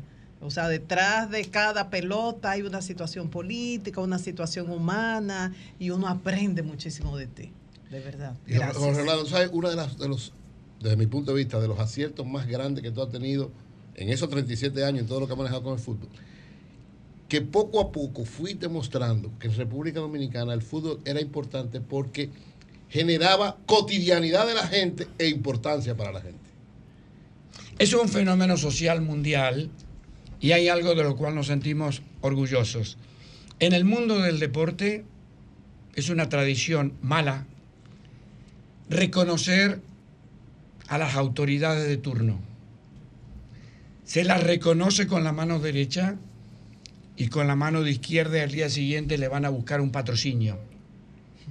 En 37 años nunca hemos reconocido a ningún ministro. Puede que lo hayan merecido, pero no está dentro de nuestra línea.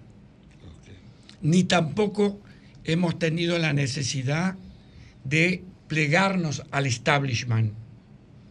Voy a decir algo que les va a sorprender. Vamos a ver. Y seguramente lo va a hacer. Escribimos dos libros. No sé cuántos escritos. Seis revistas. Un paquito que lo regalamos. Y dentro de el bloque del Comité Olímpico Dominicano, que es la máxima autoridad deportiva del país, fútbol solo fútbol no aparece ni como autor de libros ni como programa. Entonces, ese tipo de situaciones a uno lo llama a reflexionar. ¿Cómo es posible? Es decir, ¿es por simpatía o es por trabajo? Esto me hace mucho más mal que bien, porque estoy diciendo algo contra el establishment. Pero eso ha sido nuestra vida. Es decir, tratar de ser honestos con nosotros. De esa manera tenemos calidad moral para seguir para adelante. Muy bien. Bien. Muy bien, muy bien. Te, te damos despedida con un abrazo caluroso y con un nuevo aplauso. Dios te bendiga mucho. Se une Julio que a lo lejos. Sí, llegar. Cambio fuera.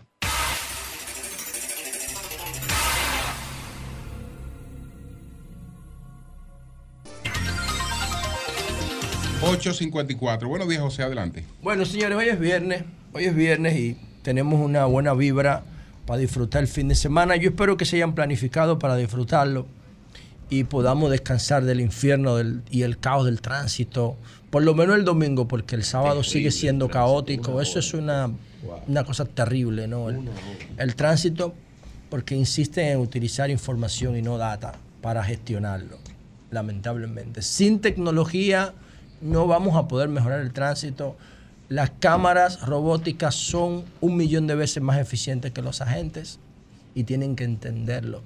Las cámaras tienen que ser la norma en materia de fiscalización del tránsito y los fundamentos del conductismo. Sanción y estímulo. No puede ser que el que haga lo correcto en la ciudad de Santo Domingo llegue más tarde a su destino. El que maneja mal, el que maneja de manera imprudente, el que maneja de manera temeraria, el que no respeta las señales en rojo, el que se mete por donde quiera, el que bloquea los túneles, llega primero. Y eso es una contradicción filosófica. Eso no puede ser. El estímulo es para el que lo hace mal en el tránsito. Y la sanción y la penalización es para quien respeta las normas. Y eso es un anti-Estado de Derecho. Lo que vivimos en el tránsito diariamente es niega el Estado de Derecho. Y el Estado y el gobierno tiene que entender eso, hacer un observatorio para cambiar esa ecuación. No puede ser que el que viole la ley llegue primero. El que se mete adelante, el que se burla de lo demás, el que no hace la fila en el túnel, ese llega primero. Y ahí hay un fallo estructural. Bueno, señores, miren, um, esta ciudad está llegando a un nivel tal de desorden, de ruido, de caos, que lo, que lo aconsejable sería pensar en abandonarla, en irse de aquí. Yo estaba viendo un informe inmobiliario en el, en el Distrito Nacional. Hay espacio donde un metro mm, inmobiliario construido está por encima de los dos mil dólares en, en el Distrito Nacional. Y ustedes saben que con dos mil dólares, que son, qué sé yo, algo más de 100 mil pesos, tú consigues una tarea entera de tierra a media hora de aquí. Aquí hay eh, metro de construcción que se está vendiendo a dos mil dólares el metro. En el infierno, en el caos, en el desorden, en el ruido. Con dos mil dólares a media hora de aquí, tú consigues una tarea entera que son 629 metros. Oiga lo yo estoy diciendo.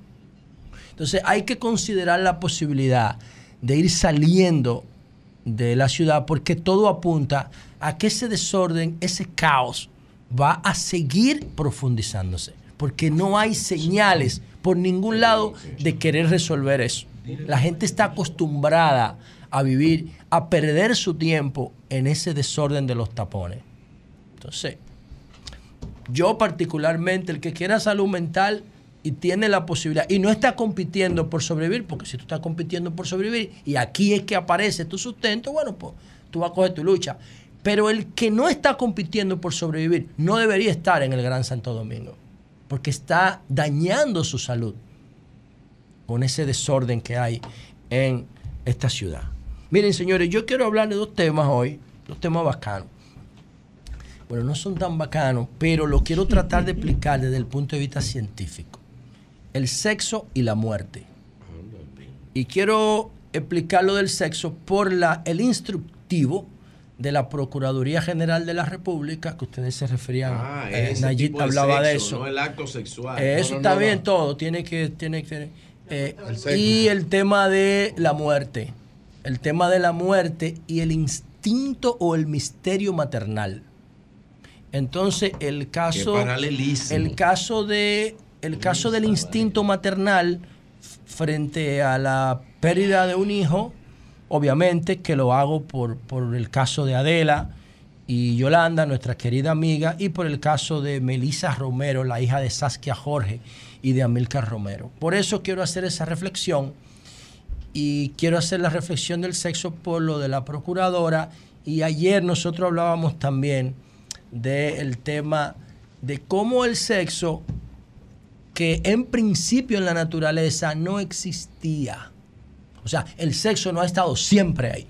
De hecho, la reproducción sexual, la reproducción por la vía del sexo, del intercambio cromosomático, de lo que se llama organismos diploides, o sea que cada uno de los, de los, de los organismos, de los elementos, de las entidades que se coyuntan para copular y producir un- una cría, es uno de los más deficientes de la naturaleza pero es uno de los más cualitativos. ¿Por qué? Porque en la mezcla de cromosomas genéticos se va mejorando la especie.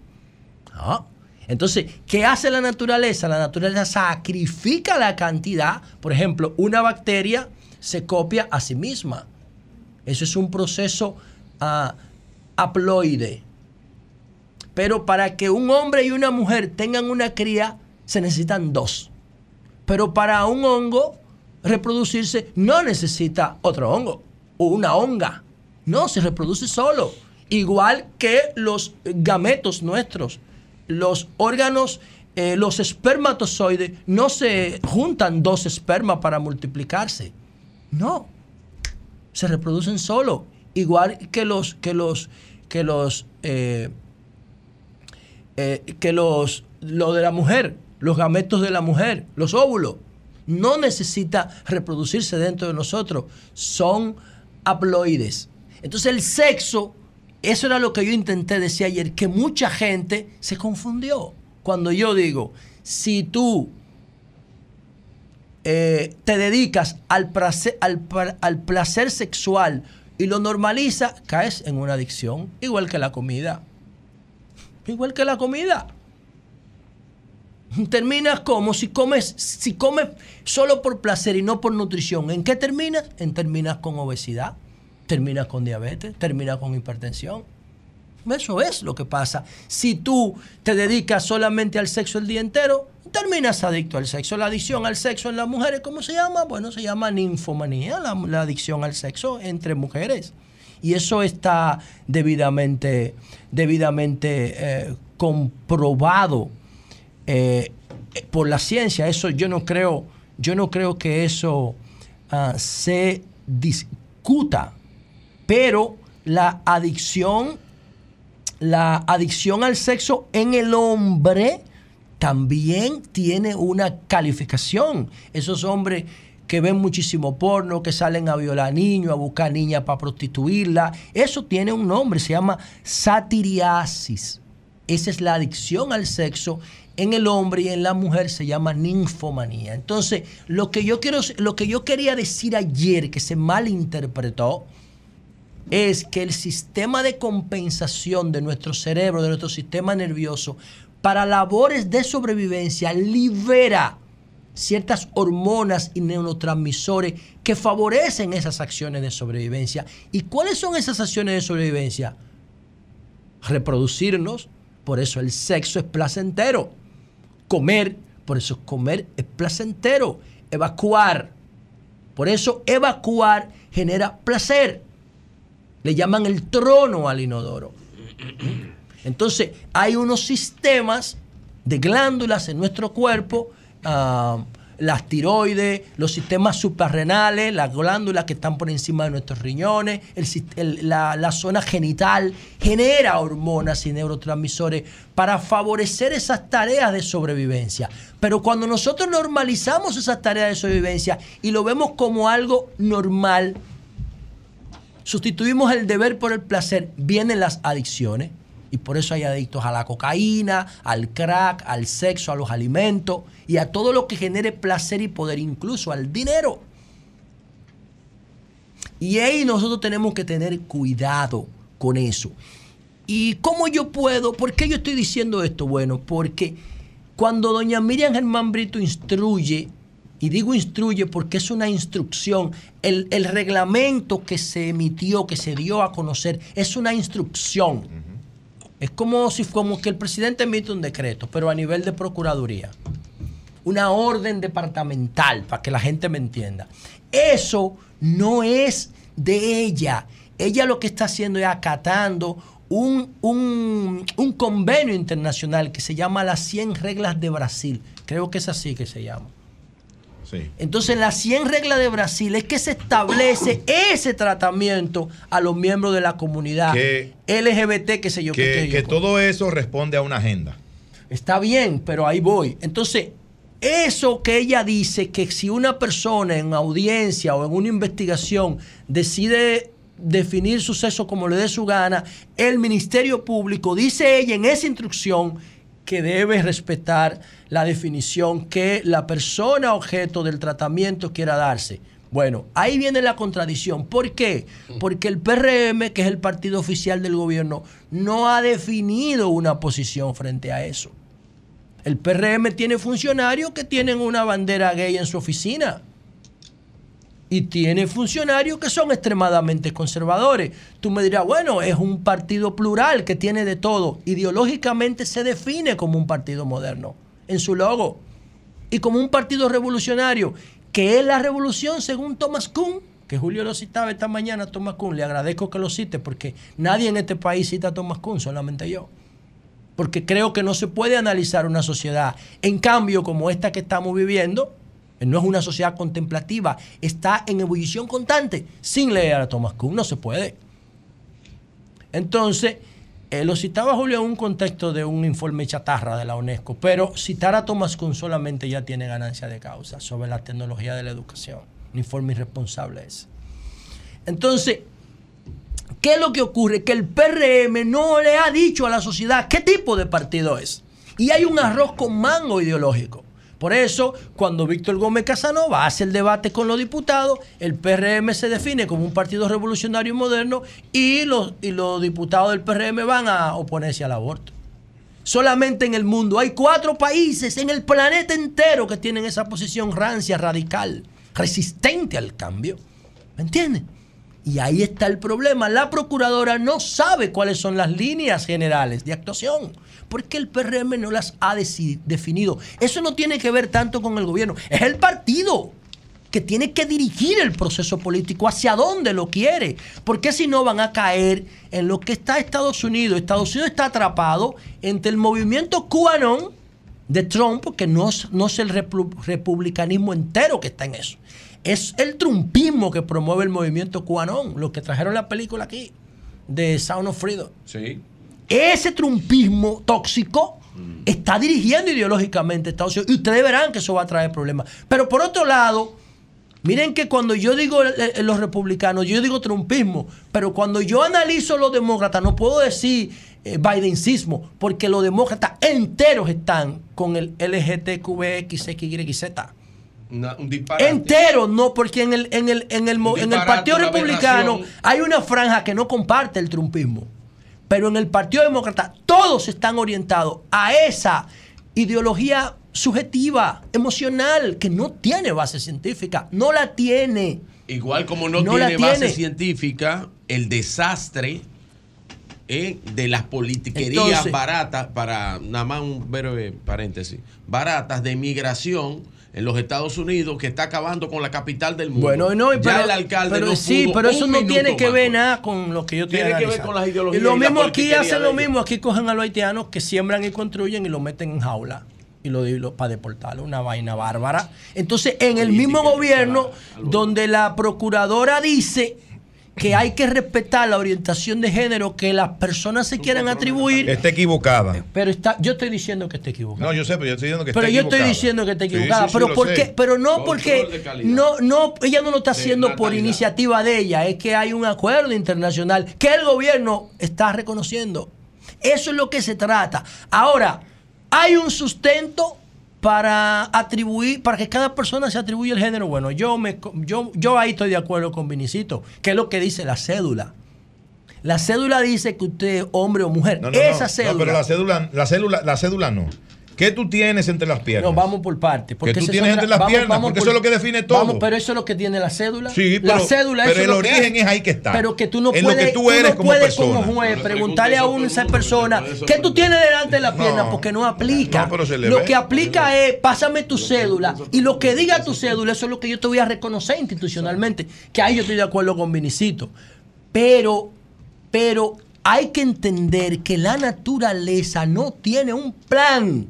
La naturaleza no tiene un propósito. La naturaleza, según Darwin, es aleatoria y actúa simplemente por conveniencia. Los más actos sobreviven. Yo acabo de decir, empezando el comentario, que no, el sexo no ha existido siempre.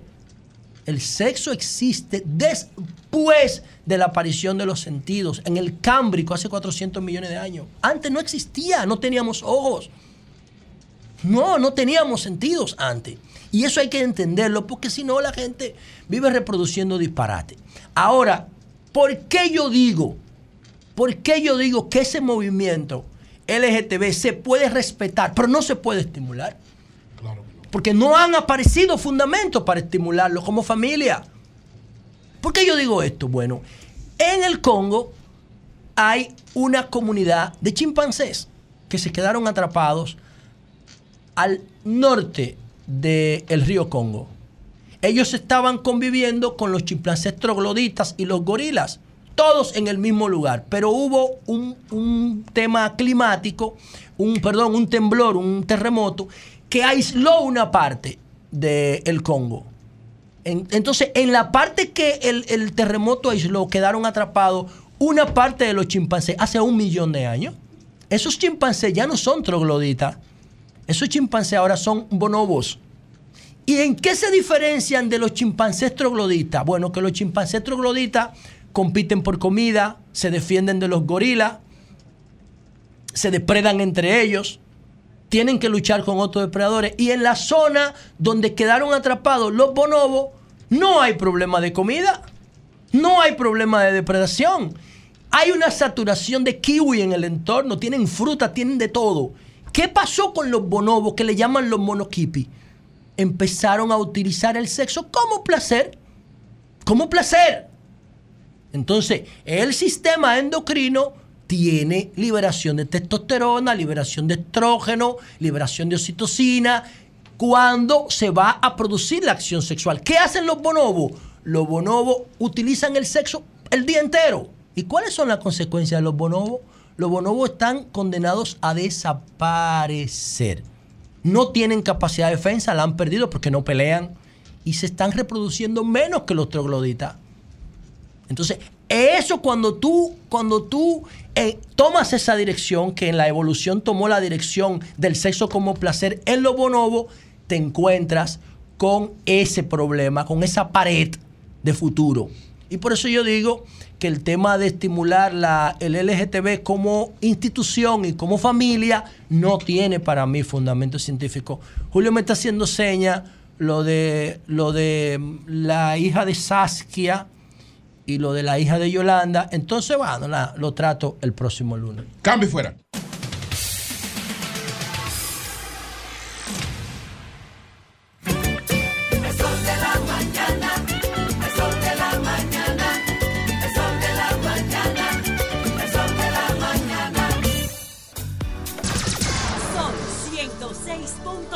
Sol 106.5. Bueno, Son las 9.14 minutos. Vertico Santana. Vertico Santana. Volvemos a. Que recibió ayer el apoyo Volvemos de, a- De Robert Arias. de Robert Arias, de Robert Arias Y de Mérido. y de Mérido Torres para la candidatura a la alcaldía de Santo Domingo Este por el PRM. Buenos días, Vertico. Buenos días, buenos días a todos. Gracias, Julio. Gracias por, por la distinción de brindarme esta llamada, poder compartir con ustedes en su orden. Vertico, ¿qué significa este respaldo que recibiste ayer? Bueno, tú sabes que nosotros, una de las de, las, de, la- de los reclamos que hacen los dirigentes de nuestro partido es que nos pusiéramos todos de acuerdo, porque había mucha dispersión con propuestas. Entonces, atendiendo ese reclamo, que cuando medíamos daba como un 30 de abstención o de indiferencia a las diferentes propuestas, optamos por hacer en una mesa y evaluar la posibilidad de cada quien y volver al consenso que llegamos al acuerdo de que tanto Mérido como Robert Arias, que habían ido empujando un proyecto sumamente importante, ambos y un gran trabajo, decidieran endosar la candidatura a- de ellos a unificación de equipos entre todos nosotros tres para que yo sea el postulante. ¿Tú crees que esto te declara ganador de la, de la convención interna? ¿A qué porcentaje interno te puede llevar este acuerdo? Bueno, yo te puedo decir a ti que la, de acuerdo a todo se hizo en función de mediciones. Las mediciones dicen claramente que por el que por lo que se unificaran se inclinaba la mayor cantidad de los electores y esa posibilidad de mayoritariamente la teníamos nosotros porque todo el mundo entendía que habían al- algunas cosas que nos adornan a nosotros que pudieran ser favorables. Entonces, atendiendo ese impacto que pudiera tener un acuerdo entre nosotros tres, fue que hicimos el acuerdo. Y eso no es que me declara ganador, eso me, de- me pone a mí en una posición de querer de tener que trabajar más para poder seguir unificando todos los proyectos en torno a la propuesta del PRM, que es mantenernos en la municipalidad y en la, y en la ¿Qué, presidencia qué de la pasa con, con Adam Peguero, por ejemplo? Bueno, no, él sigue con su proyecto, nosotros hemos estado conversando con él, estamos buscando la viabilidad de que también pueda sumarse a esto, porque es un clamor de toda la base del partido que nosotros no, no, no unifiquemos. Vertico, la escogencia del candidato alcalde del Partido Revolucionario Moderno en Santo Domingo Este, ¿se va a hacer mediante una convención, una asamblea o a través de las encuestas? No, se va a hacer a través de primaria cerrada el día primero de octubre. Ok. Tienen que ir a votar los Primarias cerradas. Claro. O sea, solamente votan los, los del PRM. Los del PRM en Santo Domingo No, no Este. puede ir a Lo del padrón del PRM. No, ni me interesa. No, no, un ejemplo allí, no, no. Sí, adelante, Vertico. Se va a hacer con, la, pri- con el padrón cerrado del partido y como te decía hace un momentito, nosotros hemos estado haciendo mediciones. Y en esas Eh, mediciones, el. Vertico, en esas mediciones, ¿en qué lugar tú estabas y en qué lugar te pone el acuerdo? Bueno, el que el lugar me pone de acuerdo hay que medirlo ya después que el, el- el impacto que hemos tenido. Ok. Y nosotros estábamos tercero. Tú estabas tercero. Aspirando. Ok. Ok, ok. Y ahora te coloca dónde? Eh, compitiendo en el segundo con Alan Peguero. Mira, qué político, qué político O- más o- o- sincero. Lo que mira, yo te voy a decir algo, yo soy una persona que tengo los pies bien puestos. Nosotros estamos trabajando y la candidatura de nosotros no ha parado de crecer. Ahora, las mediciones que nosotros y la estrategia que tenemos es para que ese 30% que había de que estaba indeciso se mueva mayoritariamente hacia el lado de nosotros y nosotros seguir aunando esfuerzo para convertir la candidatura nuestra en una candidatura de consenso. Las mediciones que nosotros hemos ido haciendo semanalmente dicen que vamos creciendo de manera muy significativa y la candidatura nuestra no se ha parado de crecer. Y la propuesta que hemos estado articulando en el seno de la sociedad de Santo Domingo Este también ha ido creciendo. En al al extremo que no, a nivel de conocimiento y dominio del escenario político en Santo Domingo Este, hacia afuera no conozcan al lado del actual alcalde, que es el que más se conoce y el que más, porque todo el mundo sabe que él es alcalde, yo no he aspirado alcalde, pero la diferencia de números entre él y yo eh, es prácticamente un empate técnico. Ya a lo interno nosotros vamos a avanzar de manera muy significativa eh, con este paso. Bueno, pues muchas gracias a Bertico Santana, el diputado Bertico Santana, que ahora es eh, candidato a la alcaldía, precandidato a la alcaldía, apoyado por otros dos Julio, precandidatos. que es bastante sincero. Gracias. Decía hace un Sí, momentito, gracias, Bertico. cuando usted le hizo la pregunta de la encuesta, porque siempre que le hacen una pregunta a un político, o la mayoría Dice, de las "Yo estoy veces, arriba". dice que está arriba, que está ganando, que está encabezando. sí. Sincero, No, es que Bertico es un tipo serio. No, Bertico Oye, es un estrella, tipo honesto, serio, Así correcto. es. Sí, Yo señor. conozco a Bertico, es mi amigo. Así es, así es. Cambio y fuera.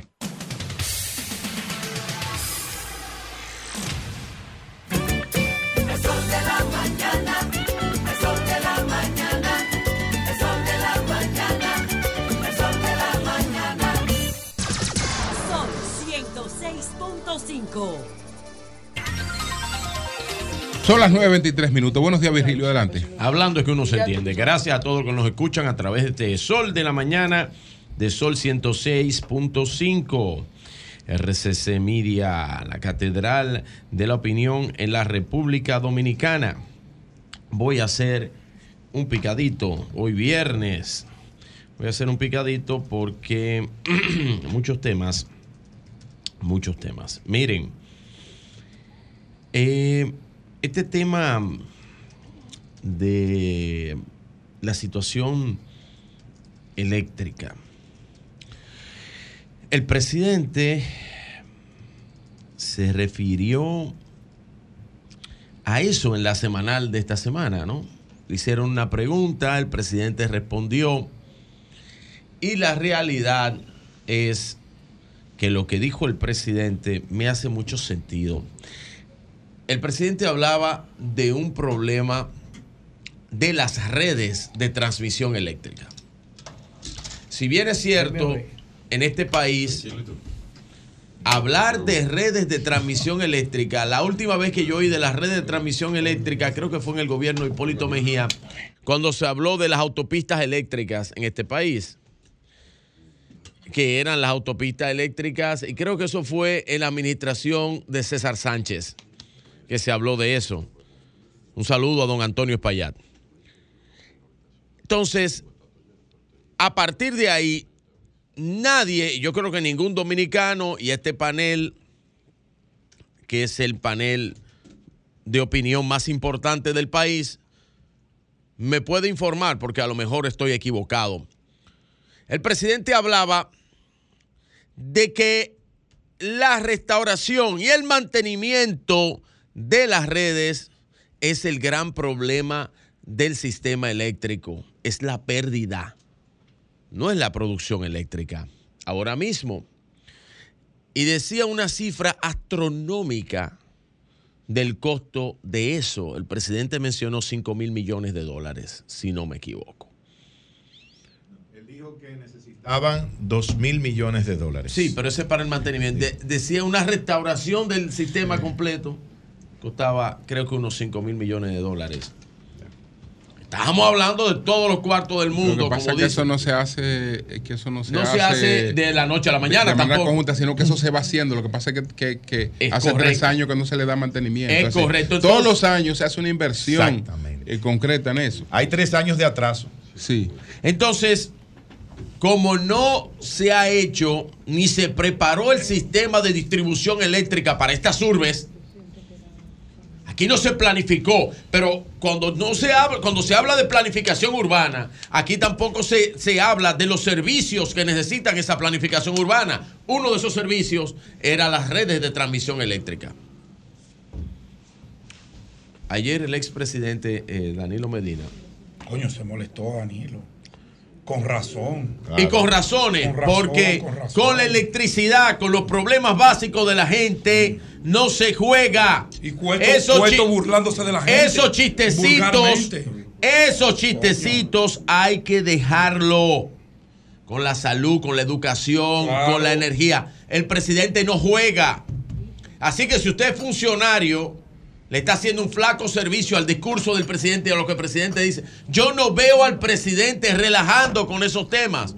No relaje con esos temas. Se burla de la gente. No le haga flaco servicio. Deje su humor negro, su humor negro para otro día. Y si usted no sabe hablar con la prensa, si usted no sabe lidiar con la opinión pública, quédese mudo. E- e- Ese Andrés Cueto, ¿verdad? Quédese mudo. El de De Norte. Le sirve a varios. Está fuerte. Le sirve a varios. Pero yo quiero, en este picadito, para cerrar esto, yo quiero poner brevemente un video que tiene Joan ahí, para que escuchen. Es una personalidad muy conocida. Adelante, Joan. Si nosotros no cortamos ahora a tiempo el problema del déficit, yo sé que el próximo gobierno no tendrá nada que hacer en la República Dominicana. Porque el nivel de deuda del país es sumamente alto. Y no tendremos posibilidad de seguir buscando dinero para pagar a una energía que no nos sirve para nada, porque es un servicio malo, precario y deficiente. Bien, ustedes escuchaban, el, el- el- presidente hablaba del próximo término, ¿eh? del próximo término, y no era el término de él porque ya sabía que él estaba inconstitucionalmente... eh, O sea, que eso fue en el 19. Ah, que es correcto, 18, 19. Es ese video. Ese, No, usted- el 19 se ese, intentaba. e- e- ese video que usted ve. Pero él conjuró, nada. él conjuró el Pero- déficit pero- pero- eléctrico con Punta se- Catalina. Se, te- se te pasó que entonces vino Punto Catalina. Claro. porque él Ajá. tiró Punta Catalina Claro. el que, es el Don último gran don aporte Don que se ha hecho. Nada más te faltó don- eso. don que, él hizo su aporte. Eso eh, de yo no soy- 345 no, no, yo lo voy a- megavatios. yo- lo voy a decir. Mira, ya le enterró a pero Cueto, no le momentito. pidamos más. No, No, un momentito, un aporte, momentito, un momentito, un momentito. Sí. Yo no estoy criticando el trabajo del expresidente Medina. Simplemente estoy diciendo que la previsión de las redes eléctricas, de las redes de transmisión eléctrica, las cuales estaban mal antes y están mal ahora, no se ha trabajado ni se trabajó con respecto al desarrollo que tiene la República Dominicana y el mantenimiento de las redes de transmisión eléctrica tienen años que en este país no se habla. Y estoy hablando que alguien me recuerde si desde después de la administración de César Sánchez algo se ha hecho con respecto Es a que eso. no podían Pero haber claro que circuito 24 horas sin ese trabajo. No, es- decir, lo pero que pasa es que- hablábamos de grandes lo- pérdidas lo que pasa es que es maestro. Lo que pasa es que es un trabajo permanente. Hablamos de es un trabajo permanente. No es que lo que tú haces hoy ya está hecho. Ya está hecho, no, no, no, es un no. trabajo Tú permanente. tienes que darle continuidad. Imagínate Es tú, permanente. que no se ha hecho. imagínate Es tú, Virgilio, pero tres, sí lo que- tres en años, tres años. tres Sí, claro. años ese trabajo abandonado, tiene que haber los problemas que tenemos en este momento. Bien, entonces yo le pido que a los actores de los procesos eh, remítanse a dar informaciones, remítanse a dar eh, no su opinión ni hacer chistes, porque son de mal gusto. Y el humor negro no lo entiende todo el mundo. Así que si usted no puede hablar con la opinión pública y no puede dar una información o no puede seguir la línea de comunicación que establece eh, su presidente, mejor quédese callado. Mejor quédese callado. Segundo caso, también el buen amigo, ministro de Educación, dijo algo ayer que, conchole, ministro, eso no, no lo entendí. Yo no lo entendí porque yo estuve corto en la función pública y, y es un sacrificio del carajo. Y yo le voy a decir lo siguiente. Usted me dice a mí que el cargo le genera más pérdidas que ganancias económicas.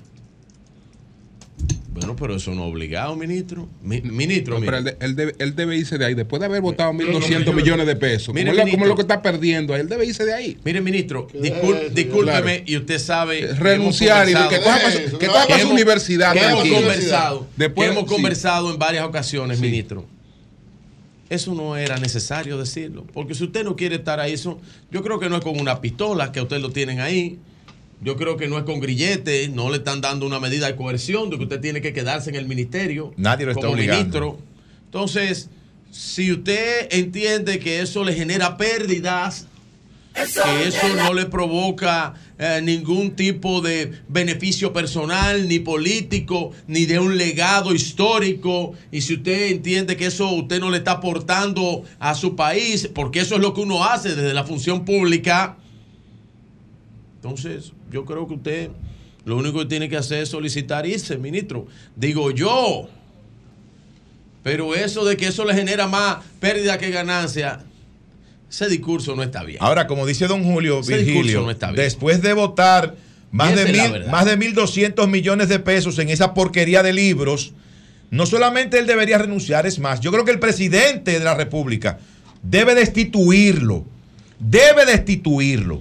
Bueno, eso está fuerte. Eso para mí, eso para mí, esas declaraciones, malo de los libros, que yo lo he visto aquí y que lo he conversado con usted, muy desafortunado, ministro. Muy Que, desafortunado. que llamen a Melanio Muy desafortunado. De verdad para que que, sí. les hable del libro De único. verdad que sí. Miren, nada, eh, tengo aquí, voy a referirme a esto ya para terminar brevemente. Y es que me enteré de la proclama de varios candidatos del Gran Santo Domingo en la Fuerza del Pueblo. Vuelve el perro arrepentido. Y me parece. Con la mirada. No, pero ven que te voy a hacer una preguntita. Ay, Te voy a coño, hacer una preguntita. Antonio, te voy a hacer una preguntita. Insomnio. Qué bueno. loco. Qué bueno que te voy Uno a. duerme bien, Te voy a hacer una preguntita. Ah, estamos aquí. Café, por favor. Entonces viene la proclamación de Carlos Guzmán como alcalde por la fuerza del pueblo. Van a proclamar también- Renovación. Van a proclamar al señor Paz también por la fuerza del pueblo. Y la señora Noris por Barahona. Noris Medina. Por Barahona. Y en Barahona no que había un acuerdo ya. De los acuerdos no, anunciados era Barahona. no, no, Ah, bueno, pero- no, no, pero- me- pero yo me no, no, no, senatorial. Pero de lo- que mencionaste, ahí hay ¿y- posibilidades. ¿Y qué maldito? Ahí hay posibilidades. Yo Hay- soy qué maldita ensalada. Pero ahí hay posibilidades. Bueno, pero mira, esto debe ser, eso es una alianza a siete No, tiempos. cuando usted va a los restaurantes finos. Hay posibilidades. Pero, pero, pero, maestro, maestro, oiga cómo es esta alianza, a siete tiempos. Oiga lo que usted va a tener que No, meterle no. en la cabeza a un dominicano de a pie. Lo de Nori está muy avanzado. Vote en la boleta municipal por el regidor fulano de tal partido. En la boleta de alcalde por el regidor de tal partido. Después en el otro proceso, vote por el diputado de tal, eh, En eh, los- de tal en partido. los por el municipios- senador de tal partido. en los Y por el municipios- presidente de tal partido. Oye, en los municipios de la Mira, provincia eso no es problema, ¿eh? Atención, mucha atención. Pues entonces, les recomiendo a los partidos eh, alquilar edificios, universidades, para que puedan entrenar a sus votantes en cómo carajo es que van a votar con la alianza esta. Lo que sí te puedo decir con referente a esto es que aparentemente, como lo ha dicho don Julio, como lo he dicho yo, y Pedro, que es un cobarde, que no lo ha dicho, porque él, él, él, Si él debe mi saber. posición de ayer, Él ayer, él ayer, cobarde. él ayer dijo lo que tenía que decir. Y las declaraciones de Charlie hicieron mucho Y daño. repi- digo, no, las declaraciones no, no, de Charlie hicieron mucho daño. Así que Charlie la hizo aposta. Charlie la hizo aposta porque él sabía. Charlie es un tipo brillante y comunica excelentemente bien. Así que Charlie, esas declaraciones que él dio eh, sobre los tránsfugas, que ayer yo se lo leí, todos los tránsfugas, están molestos todos los tránsfugas. Lo que, sí, sí, los tránsfugas que lo él dijo, yo no le llamo también. tránsfuga, yo no le llamo tránsfuga, le llamó Charlie los tránsfugas. Parece que le puso la cherry, la cherry a, al bizcocho y aparentemente creo que Miguel Vargas va a quedar muy mal en este anuncio de alianza de carreta vacía. Don Julio. Bueno, pero debiste solidarizarte también con Faride. Eso que ella ¿Qué le pasó a plantea, Faride, que este no, no, eso que, que ella plantea, que esto no es momento para estar pensando en supuestas conveniencias. ¿Tú entiendes? Y que ella como, como mujer y como madre eh, realmente no la pueden maltratar. Y la dejaron sola. Sí, sí, sí, Julio. Y la dejaron sola ayer. Sí, un sí. solo senador. Un Le solo mando- senador. un abrazo. Un solo senador. Actuó con la responsabilidad que le caracteriza y supo defender tuvo que su plantearse ya con su papá y a defender sí. su posición. Su papá tuvo que venir a apoyarla. Sí, sí. Tuvo que traer con a- su papá tuvo ella que Óyeme, Oye, a mí me dolió ver a Faride Pedro, en esa actitud que su partido ¿Qué la que- colocaron. qué es lo que tú dices? ¿Qué es lo que tú dices, no Pedro? Pedro, tú estabas diciendo, tú Virgilio. estabas diciendo que había que trabajar cómo es que se la Virgilio. política. Voy Tú a me escuchar a dijiste, María Elena. Pedro, ¿cómo que Virgilio. tú haces la política? Estoy Su vecina le va a decir algo. No estés diciendo, tuvo que traer a papi de una manera despectiva. Ella es hija de Tony Raful. Claro. Y que Tony Raful la acompañe está bien Claro, hecho. Es lo mismo.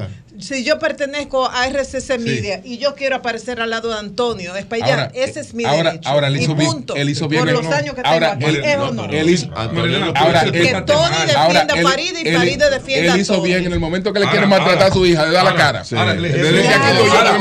me quiere, maltratar a mi hija, aquí estoy yo. Eso, es- eso es un derecho que ella tiene, un derecho adquirido. Él. Ahora, ahora, él son malos, son malos esos senadores del PRM. No, pero espérate. Porque tenían que ir y que para Puerto Plata. Una cosa que se podían ir hoy temprano o ayer en la tarde. O después de la rueda de prensa de Farid. Esa fue la excusa que le dieron a ella. Ahora, no, ahora. tenemos que ir para Puerto Plata, no podemos antes, estar de la- antes de irnos del aire, Joan, mi comentario se acabó antes de que el Julio. Ramón, señores, vámonos con Ramón Mercedes, adelante. El sol de la mañana. Ramón Mercedes, adelante. Buenos días a mis colegas del programa y a los oyentes en la República Dominicana y el mundo.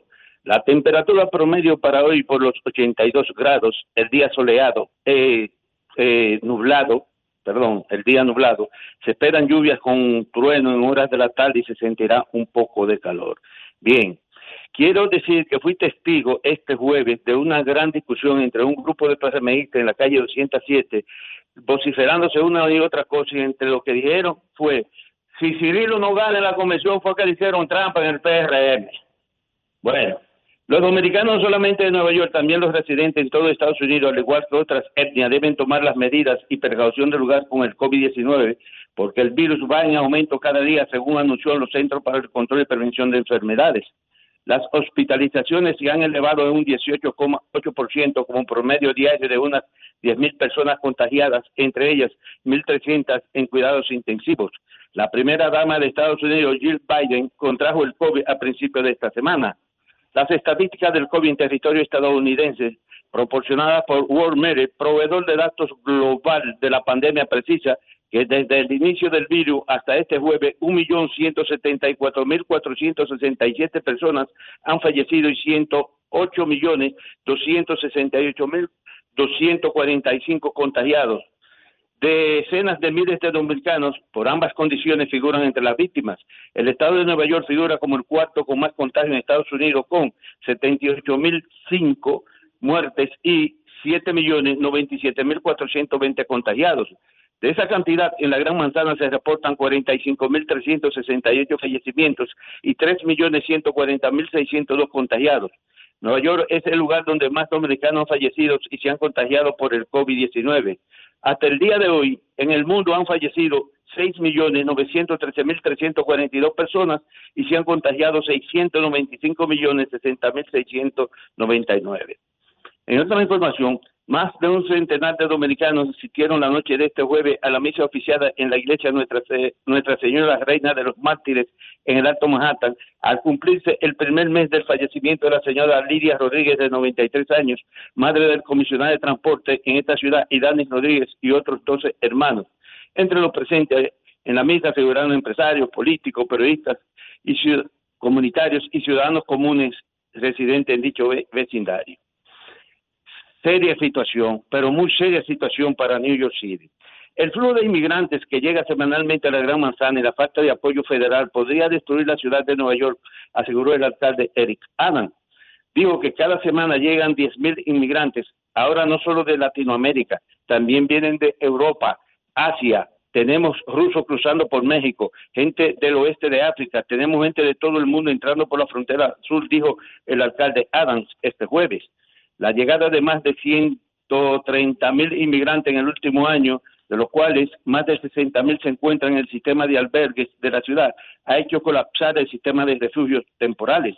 Asimismo, las autoridades han tenido que abrir centros temporales en zonas residenciales, lo que ha provocado protestas de residentes, principalmente en los condados de Queens y Staten Island.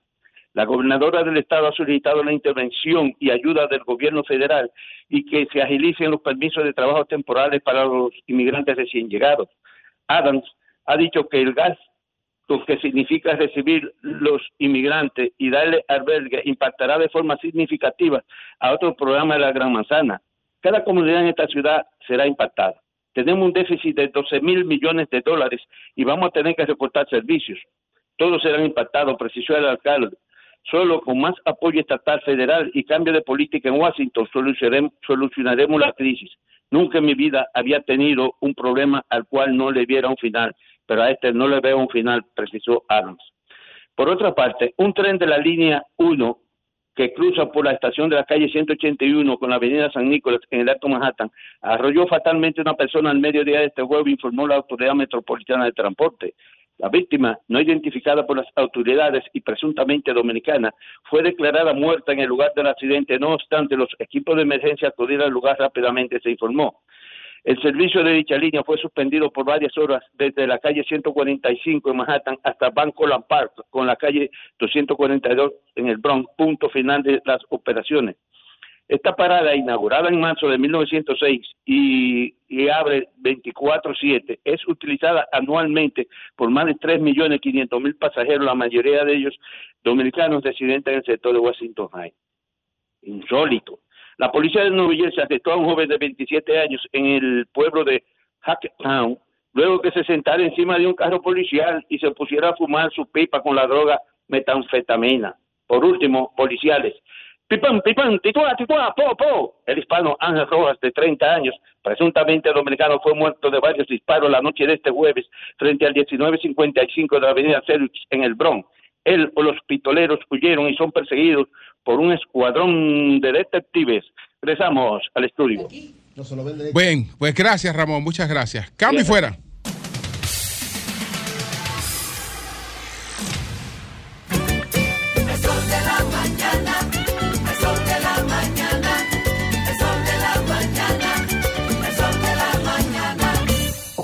Aquí, allí, pa' nuestra gente, con tu subagente, popular presente, puesto pa' servir, puesto pa' la gente, con tu subagente, popular presente. Paga la tarjeta en el local de la vecina, recarga tu saldo en el colmado de allá arriba, el préstamo que tengo lo pago aquí en la esquina, ese dinerito en la tienda se retira. Pa' retirar FT, pa' recargar tu cel, pa' que puedas recibir tu remesa también. Aquí, allí, Subagente Popular, puesto para nuestra gente. popular presente.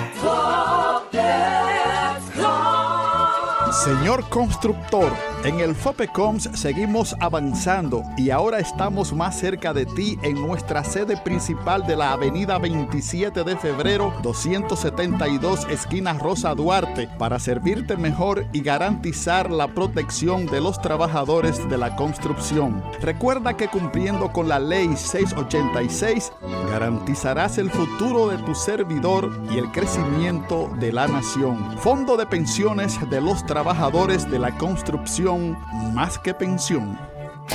Este lunes 11 de septiembre, el escenario más internacional del Caribe, Jet Set, presenta Una Noche para la Historia con el merengue típico de la agrupación El Norte y el mambo de Peña Soazo y su banda gorda. Combinación perfecta. Este lunes 11 de septiembre en el Jet Set con la música típica del grupo El Norte.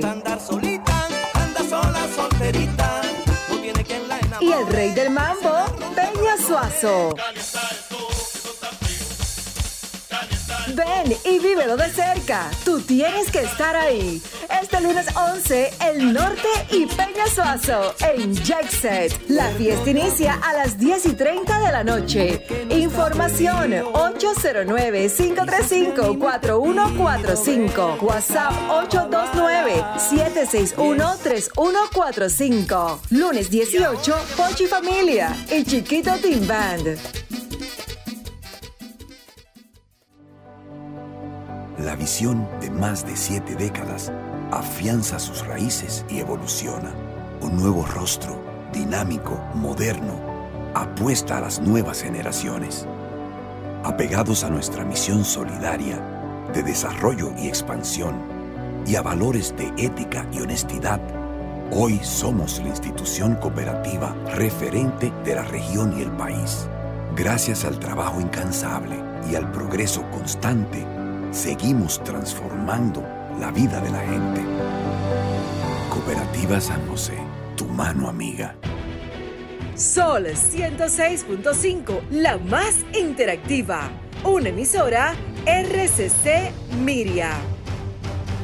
Con Oportunidad 1424 estamos creando futuro y cambiando el país. Un programa del Gabinete de Política Social donde miles de jóvenes entre 14 y 24 años son reinsertados socioeducativa y económicamente dentro de un sistema integral con formación técnico-profesional en decenas de rutas formativas, donde fomentamos sus valores sociales y apoyamos sus emprendimientos con capital semilla. Oportunidad 1424 es cambio.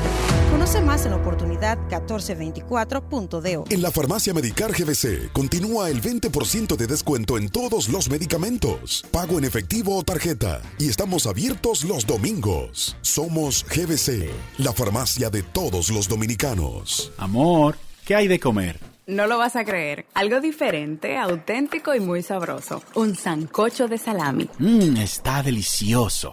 Cuéntanos cómo preparas tu salami usando el hashtag auténtico como Sosúa y participa por un año de salami Sosúa gratis. Sosúa, alimenta tu lado auténtico. La noche a mí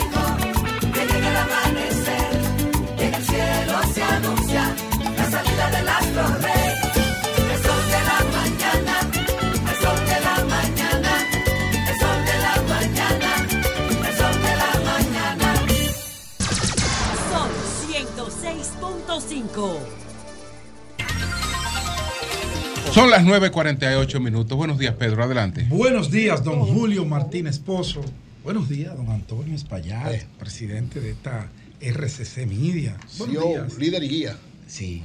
Eh, lo de líder yo lo tengo exclusivo para doña Consuelo. Ah. Tengo terminología No, que pero- respeto. No, pero doña Consuelo era líder aquí, pero la, El líder empresarial grupo. de la comunicación es don Antonio. Un saludo No, para doña no lo Consuelo. repito porque es muy sabio. Un saludo para, un saludo para con doña Consuelo de Pradera. Y abrazos. Esperamos que se, que Está se casi de vuelta. Recupere bien. pronto. Pero, Ya pero, pero Sí. ya está casi, ya está casi recuperada. Lo noto porque envía mensajes todos los días. Ya en hasta que ella no envíe algo de novelista. De novelista. No De está New York bien. Times. Pero ella mandó dos la semana Sí, ya lo mandó. dos. Para bienes, para la maestra. Bueno, saludos a Que se Marilena, a la dama, saludos a todos mis compañeros de este panel, saludos al equipo de producción y saludos muy especiales para toda nuestra audiencia, a los de aquí y a los de allá. Tengo varios temitas, muy breves cada uno. Hoy es viernes y la agenda demanda eh, ser concisos y precisos. El primer tema que voy a abordar es darle las gracias a la brillante amiga y colega Elizabeth Mateo. Ayer yo iba con mi Ah, sí, amigo sí, sí, sí. Virgilio Esa es Félix. mi amiga, esa es mi amiga. Un saludo de para el ella. edificio De la, de la la, Suprema antigua y Suprema la Corte de. Justicia y antigua Procuraduría General de la República. Y, eh, oh sorpresa de la vida, yo me miro hacia los lados, hay un tapón, yo voy con una bola que me va dando Virgilio. Yo me asusté ayer cuando te vi ahí. Yo dije, No, bueno, ¿tú crees que iba a una alianza? convencieron a Pedro. No, no, no, mi hermano y yo siempre andamos juntos. Él me- Sí, me- sí, sí. Cuando tengo dificultad Las con el cosas políticas se quedan. Y yo le digo, Virgilio, A la salida. Mira eso. El tapón lo tiene ese taller, taller. de desabolladura y pintura en el corazón del centro de los héroes, detrás del Congreso Nacional, a 200 metros de la alcaldía del distrito, justo detrás de la Cámara de Diputados y el Senado de la República. Esto es inaudito. Esto no puede ser. Le tiré una foto, grabé un video y se lo mandé a nuestra querida amiga Elizabeth Mateo. Gracias, Elizabeth, porque siempre que te enviamos este tipo de denuncias en favor de la ciudadanía, nos prestas mucha atención. Y hoy, ahora mismo, están haciendo ya la movilización, todo un despliegue para sacar ese taller de ahí. Porque solamente aquí en República Dominicana puede materializarse una barbaridad como esa. Un taller de desabolladura y pintura en la misma calle que no aguanta un carro más en movimiento. Imagínese usted, 75 carros allí. Y los. No, no, pero esto, pero No, no, esto pero es este peor. peor, peor, peor. Ahí hay tiner. Ahí hay amoníaco. No. Ahí están todos. No, esos y los tipos desarmando los que carros. Los carros en la calle. Ellos en doble parking, mecaniqueando los carros en la calle. Entonces, míralo ahí, míralo ahí. Míralo ahí. Sí, yo sé, ahí. yo sé qué taller es ese. Hermano, pero ¿y cómo usted como autoridad puede permitir eso? ¿Cómo usted deja que, no- que la ciudad se le rebalice enfrente de sus ojos? Pero qué bueno, Tiene qué madre. bueno que llamamos Control de a- territorio, a señores, Elizabeth, yo lo digo todos los y días. Elizabeth eh, nos ayudó, ojalá Elizabeth y el director de espacio público, que creo que, que, que le compete esto, le dé seguimiento a eso, porque no hacemos nada con ir hoy y llevarle los carros al dueño del taller, porque no es a los empleados, para que no vengan con el cuento de que, que afectamos padres de familia. No, la ley es para todo y eso hay que cumplirlo y La hacerlo ley es la cumplir. Y las calles no pueden seguir arrabalizadas como se están arrabalizando por falta de educación y porque a otro le da la gana de establecer un negocio por donde yo tengo que caminar o por donde yo tengo que transitar en un vehículo. No puede ser. Gracias de verdad, porque así creo que hacemos patria, pero vamos a darle el seguimiento que esta ah, amerita para que no vuelva a ocurrir. Bueno, en Río San Juan, hace un par de semanas que me están enviando comunicaciones, me están mandando videos, porque están muy preocupados por el aumento de la delincuencia y las características de robos que no se veían allá en Río San Juan y que en los últimos meses se han ido aumentando de manera desproporcionada. Lo último, ya ellos no encuentran qué hacer, llaman a las autoridades, eh, dan aviso a la policía, pero las cosas siguen yéndose de las manos porque la delincuencia entiende que está libre de actuar como lo está haciendo. Ellos, eh, ante esa, ese desafío y esa mirada indiferente de las autoridades, bueno, pues están estableciendo algún tipo de medidas de protesta para llamar un poco más la atención y que esto pueda resolverse. Para el lunes 11 están convocando a un paro de las actividades comerciales en todo Río San Juan.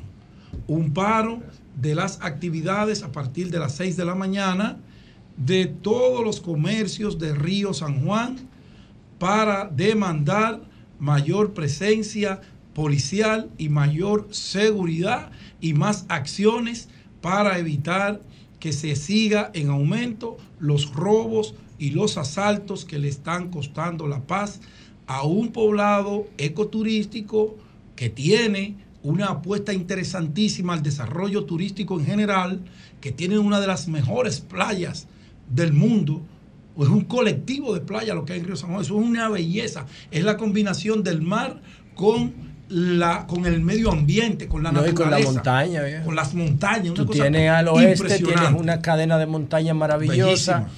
Y, y al, y al este tienes entonces el océano Atlántico, no el océano, mar Caribe, el océano cosa- Atlántico. es una cosa eso, es, eso es María Trinidad Sánchez, eso es Cabrera, creo- eso es Río San Juan.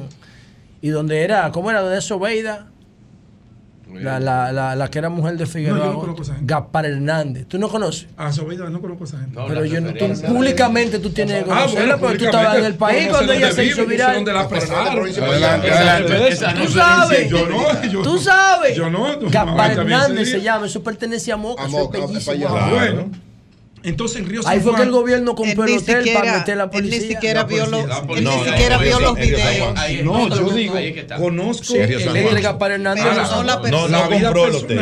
No, no. Alquiló el hotel. Ah, bueno, lo que sale en los periódicos. Alquiló el hotel. Bueno, entonces eso en Río San Juan estará, habrá una protesta el próximo lunes de puertas Juan, cerradas Juan de sus para que las autoridades le presten un poquito más eh, de atención a lo que está ocurriendo allí. Iba a hablar del tema este de, de la resolución 00002 de la Procuraduría, pero ya mis compañeros lo abordaron y debo decir que doña Miriam debe revisar bien el contexto de esa resolución porque eso puede llamar a mucha confusión en cuanto a lo que tiene que ver con el respeto a nuestro código civil, a nuestras normas religiosas y demás.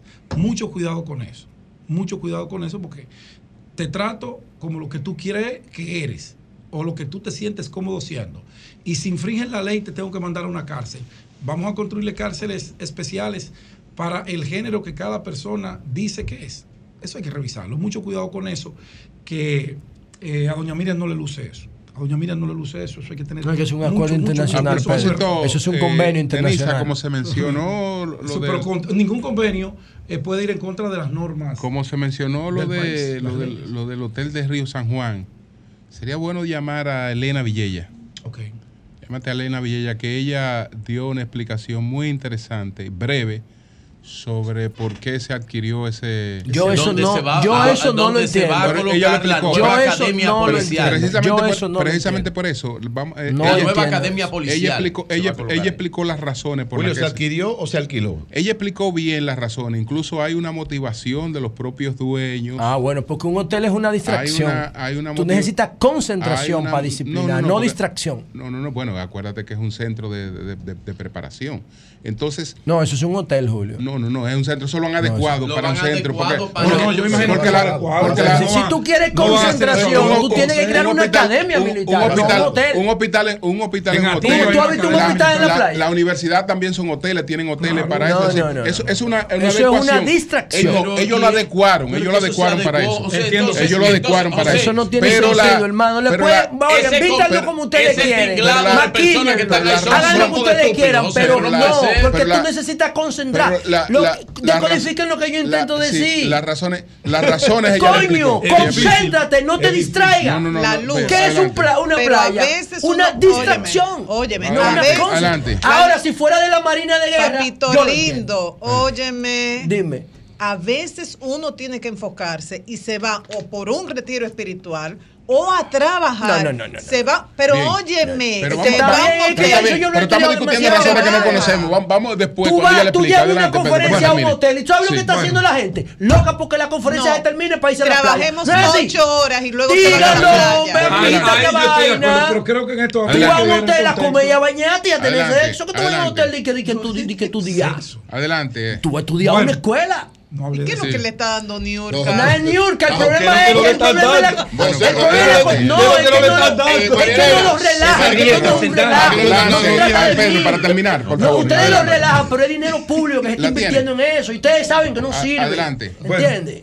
Eh, José siempre tiene razón, pero poca, martes, muy poca No hay siempre. problema. Yo sé que un hotel es una distracción. bien, Eso sí bien, yo lo bien. sé. Finalmente. Pero no se trata de mí. El No, no, perfecto, está martes. El pasado martes se hizo una especie de simulacro en una de las estaciones del metro para tratar de sensibilizar y ver cómo reaccionaba la gente ante un tema que ha sido sacado de los medios de comunicación. Y hay razones para que esté fuera de los medios de comunicación como es el combate a los pacientes con VIH su tratamiento, su cuidado, sus retrovirales, que los tengan a tiempo, eh, que la gente pueda vivir con esta condición. Y el SIDA, eh, que hace 30 años era un gran dolor de cabeza sanitario y para las familias dominicanas y del mundo, ha dejado de ser ese gran problema fruto de eh, los avances, fruto de la madurez de la gente y que la ciencia poco a poco ha ido consiguiendo esos medicamentos que le permiten vivir a la gente, participar de una vida activa, productiva, laboralmente hablando, en todos los sentidos. Con el respeto de que usted sabe que si usted es portador del virus de VIH, de inmunodeficiencia adquirida, SIDA, como así se llama, usted no puede irresponsablemente andar teniendo sexo a la libre por allí y contagiando personas. Se ha generado conciencia, pero, pero todavía como que la gente no entiende algunas cosas. Joan, tú tienes el video. Un grupo de jóvenes, como parte del proyecto de la película Cero Positivo, de nuestros buenos amigos Evelina Rodríguez y Danilo Reynoso, ellos quisieron tantear y recibieron el apoyo de las autoridades del metro para ver qué opinaba la gente. Y miren, ellos estaban en las estaciones con una pancarta que a simple vista es algo irracional, porque lo que deberíamos tener con todos los pacientes es mucho apoyo, no negarle los derechos que ya se han establecido y que se han ganado fruto de muchos sacrificios y de muchas luchas. Y es penoso ver cómo ellos en ese simulacro, pues le preguntaban a la gente si querían opinar eh, en una especie de encuesta esto fue como un, experimento social. Un experimento social brillante por parte de ellos, una forma innovadora para tratar un tema tan sensible como esto. La sorpresa no fue el experimento social eh, con motivo de la película Cero Positivo, no. Lo grave de esto es la reacción de la gente, que opinaba que sí, que se le niegue el derecho a trabajar a los pacientes que viven con VIH. Eso fue lo que a mí me llamó la atención de ese experimento social, como por falta de educación, por falta de información o por falta de lo que a usted le dé la gana, la gente entiende que tener eh, la desgracia de vivir con el virus del SIDA da derecho a que usted sea excluido de la sociedad en todos sus órdenes. Eso me hace recordar. Eso es penoso. Eso me hace recordar, Pedro, cuando Magic Johnson tuvo que adelantar, su. Su, re, su, retiro de la NBA. No, pero ayer tenía sentido. Pero, no, pero, perdón, en ese momento no había el. Problema, el problema, el problema no se. Tú sabes, tú sabes qué, cuál fue el problema. Y el problema fue el experimento. El experimento social. ¿Tú lo ves mal? Sí, sí yo, no. Yo lo veo mal porque por, eh, lo, por el contrario. Que lo hagan promoviendo lo contrario para que tú veas que los resultados van a ser contrarios. Pregúntele, usted, ¿usted colaboraría con una persona que tiene SIDA? ¿Usted trabajaría con una persona que tiene SIDA? ¿Por qué? Porque... Ahora sí, porque ya eso no era el SIDA, ya, el SIDA está eliminado. Entiendes que, la, pregunta estaba mal no, no, no, no, no, no, es que hay una cuestión, que es lo que, lo que plantea... Es Gustave, que el instinto. El, es lo que plantea Gustave Le y lo que... Y lo, y, lo, lo que se plantea en, la, en el umbral del silencio. Como la gente entiende ahí que se está promoviendo lo contrario. La mayor parte de la gente se va eh, irracionalmente por lo contrario. no razona. No, es que, es que el hombre cuando actúa en grupo es así. Ah, no importa que tenga educación. Pero la pregunta fue. Pero, no, no, no, pero lo que dice Gustavo León es que cuando la gente actúa en multitud. El tema de las masas. Actúa, comportamiento actúa, actúa, actúa hacia, donde se, hacia donde entiende que se le está induciendo. Bueno, por, bueno, emocional. Por, social, por eso social. Una entonces, una, pero precisamente, eso por eso. Entonces, de entonces, ellos lo que quieren decir que nosotros somos unos insensibles. Ahora ellos van a salir a decir que esto es una sociedad insensible, que mira cómo, cómo nos comportamos frente a la gente que tiene SIDA. No, los insensibles son ellos en ese experimento social. Yo le doy otra lectura. Por, la forma de manejar ese experimento social es una irresponsabilidad. Una irresponsabilidad. Usted aparece con una, No, no, no, usted aparece como un letrero de eso en el público. Que se monta son en, en público hay una irresponsabilidad y hasta un riesgo. No, no creo. Y hasta un riesgo. No lo había visto. Y hasta un riesgo. No lo había visto en esa. Ahora, ahora, ahora, ahora, tú sabes cómo. Yo me voy más. Tú sabes cómo yo solo creo. Tú sabes cómo yo lo creo. Tú sabes cómo yo lo creo. El experimento social. Que no es lo mismo si yo solo creo. Si ellos me hacen los dos experimentos. ¿Cómo así? ellos entonces ahora que se ponen un letrero con lo contrario, se vayan a otro sitio y hagan los dos experimentos. Entonces, eso sí es un experimento social. Ellos lo que hicieron fue una mierda ahí. No, joder, no, ningún experimento social. No. no, no, no, Eso es una mierda lo que ellos hicieron. No, ahí. yo, yo, yo. Ellos, eso, Antonio, eso, Julio dice mierda. No, no, no, eso, eso, no, porque es un abuso. Es un abuso. Eso, no es, eso no es, eso no es ningún experimento social. El experimento social, usted tiene que hacer eso y tiene que hacer lo contrario. Bueno, Julio, eh, eh, lo contrafactual. Usted tiene que hacer lo contrafactual también. Para hablarme de un experimento social. Pero usted no me puede hablar de que, yo fui hice un experimento social. Se ve como atraso. Eh, pues, pues claro, no, entonces tú aprendes este país como un país, como una selva, como una selva, que, tú la induciste a eso para después presentarla como una selva. No, porque, a mí me preguntan, no me están induciendo a nada. No, claro que sí. Virgilio me provoca claro que todos los días. Claro que sí, claro que sí. A veces lo logras. Claro que sí. Pero hay formas de de Pero es que, es que, hay en el conglomerado claro. que asiste no, al metro. al contrario, hay no hay forma de tú preguntar a la gente sin inducir. Profesionales acabados, ancianos. Es que eso no es, que el escenario de multitud no es un escenario para preguntar. No le Sí, sí, lo primero, lo primero que escenario de escenario de multitud no es escenario para preguntas. Pero es que ya el SIDA no existe. No es escenario para preguntas, porque todo lo que se hace en multitud va inducido. Bueno, precisamente por eso no es ningún experimento social. Eso no es ningún experimento social. La ciencia resolvió el problema. Escuchando a Julio, ya me pongo a. Tú no eres masa. Tú cuerpo. Eso no es ningún experimento social. Aquí la gente le llama experimento social a cualquier cosa, a lo que se le ocurra. La óptica de Julio. No la realidad. Sumando. Que lo hagan el podcast para que tú veas. Oye, oye, Pedro. Aquella vez del experimento aquel reflexiona. experimento lanzando plásticos? Creo que fue en el Claro. Mirador. Eso no tenía ningún efecto contra personas, pero en este caso sí genera una reacción contra Claro. esos seres humanos. Yo lo Hay que reflexionarlo, Bueno, Pedro. Perfecto. Sí. Tú sabes que la vida todo es, con el hay que color, reflexionarlo. Como tú Sí. mires el cristal. Yo respeto. Es peligroso La ustedes recuerdan una vez, ustedes recuerdan una vez que creo, yo no sé si se llamaba Intran cuando eso, qué sé yo, pusieron un grupo de carros chocados en las calles. Ah, sí. Ah, sí. Para, Sí, fue- sí. la idea de ellos era nosotros. generar sensibilidad y lo que generaban era nosotros, ansiedad, temor. Claudia Francesca de los Santos. fue Fue. eso, Sí, como- como que como echaba directora del porque creó una sensación contraria a lo que buscaba. Generó miedo. Era Miedo. símbolo del país que más accidentes de tránsito produce en el Yo país. recuerdo, Bueno, yo recuerdo, yo yo, concluyo yo recuerdo anuncio todavía- del- del- de la cocaína que te freían el, el No, huevo. eso en Nueva eso es lo que hace. Bueno, finalmente. Pero eso no es nada, eso válido. ah, Yo, Sí, Pedro. yo con todo el respeto de, de, de mis compañeros, de manera especial por el maestro, que lo puso hasta ustedes a pensar. Sí. No, lo convenció. Y a ti no. No, No, a mí no. Yo tengo mi posición, yo lo traje Ok, él, que la ok. abogada. Yo Pero no, tú reflexionas. ya, ya, ya una reflexionando. posición tampoco. No, escucha. pero no, no, estoy no. radical, pero es la mía. Eso Está escucha, pero contagiando porque- de la ya yo lo escuché. Está No, bien, pero no. no te, no te Yo cierres. no creo Yo no se en Yo no tengo posición. Yo que me no cierres, de algo, lo abandono. Por, no, eso no abandono el guineo. Completa, maestro. Yo no tengo posición Yo digo, de nada. yo digo, ellos despertaron ahora, ya yo había vivido el sueño. No lo saludo porque no le gusta. Nada, yo creo, yo creo que las posiciones que hemos tenido en este debate son interesantes desde ambos lados. Mira, Eduardo ahí. saludo Saludos, Eduardo. Claro, Grullón. No y le amigo gusta de que le él. digan que Y- está aquí. Y si me deja. No, estamos diciendo que Lalo Señores, escúchame, escúchame un momentito, Pedro. Termino diciendo, ya, yo terminé. Señor. Antonio está aquí, Simplemente- den el caos por lo Sí, menos hasta que adelante. no se Cierro vaya. ese- Cuando él se vaya, volvemos con el caos. Luis, Sí. Luis, Luis, No respetamos ni a Luis. Antonio ya. Abinader. Tú eres un fresco. tú no puedes tener dos funcionarios en dos áreas tan sensibles. Uno, el ministro de Educación que dice que está teniendo un sacrificio económico y por eso los disparates que se están cometiendo. Dos, yo creo que usted tiene, señor presidente, con todo respeto, que o destituir a Andrés Cueto o mandarlo a un psiquiatra urgentemente. ¡Ey, así no! Bien. Bueno, señores, Mira, a propósito, arriba. escúcheme. Tenemos a, a Elena Villella.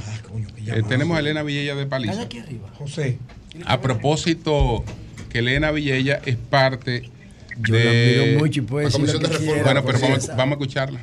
Ella es parte de la Comisión de Reforma de la Policía. Brillante. Entonces, ella está en la parte financiera de esta comisión y eh, ella explicó en la rueda de prensa del pasado lunes las razones por las que se hizo la inversión en este, en este hotel y la llamamos para que nos resuma realmente esto que me pareció una explicación eh, bastante interesante de un caso que la mayoría de la gente desconocía.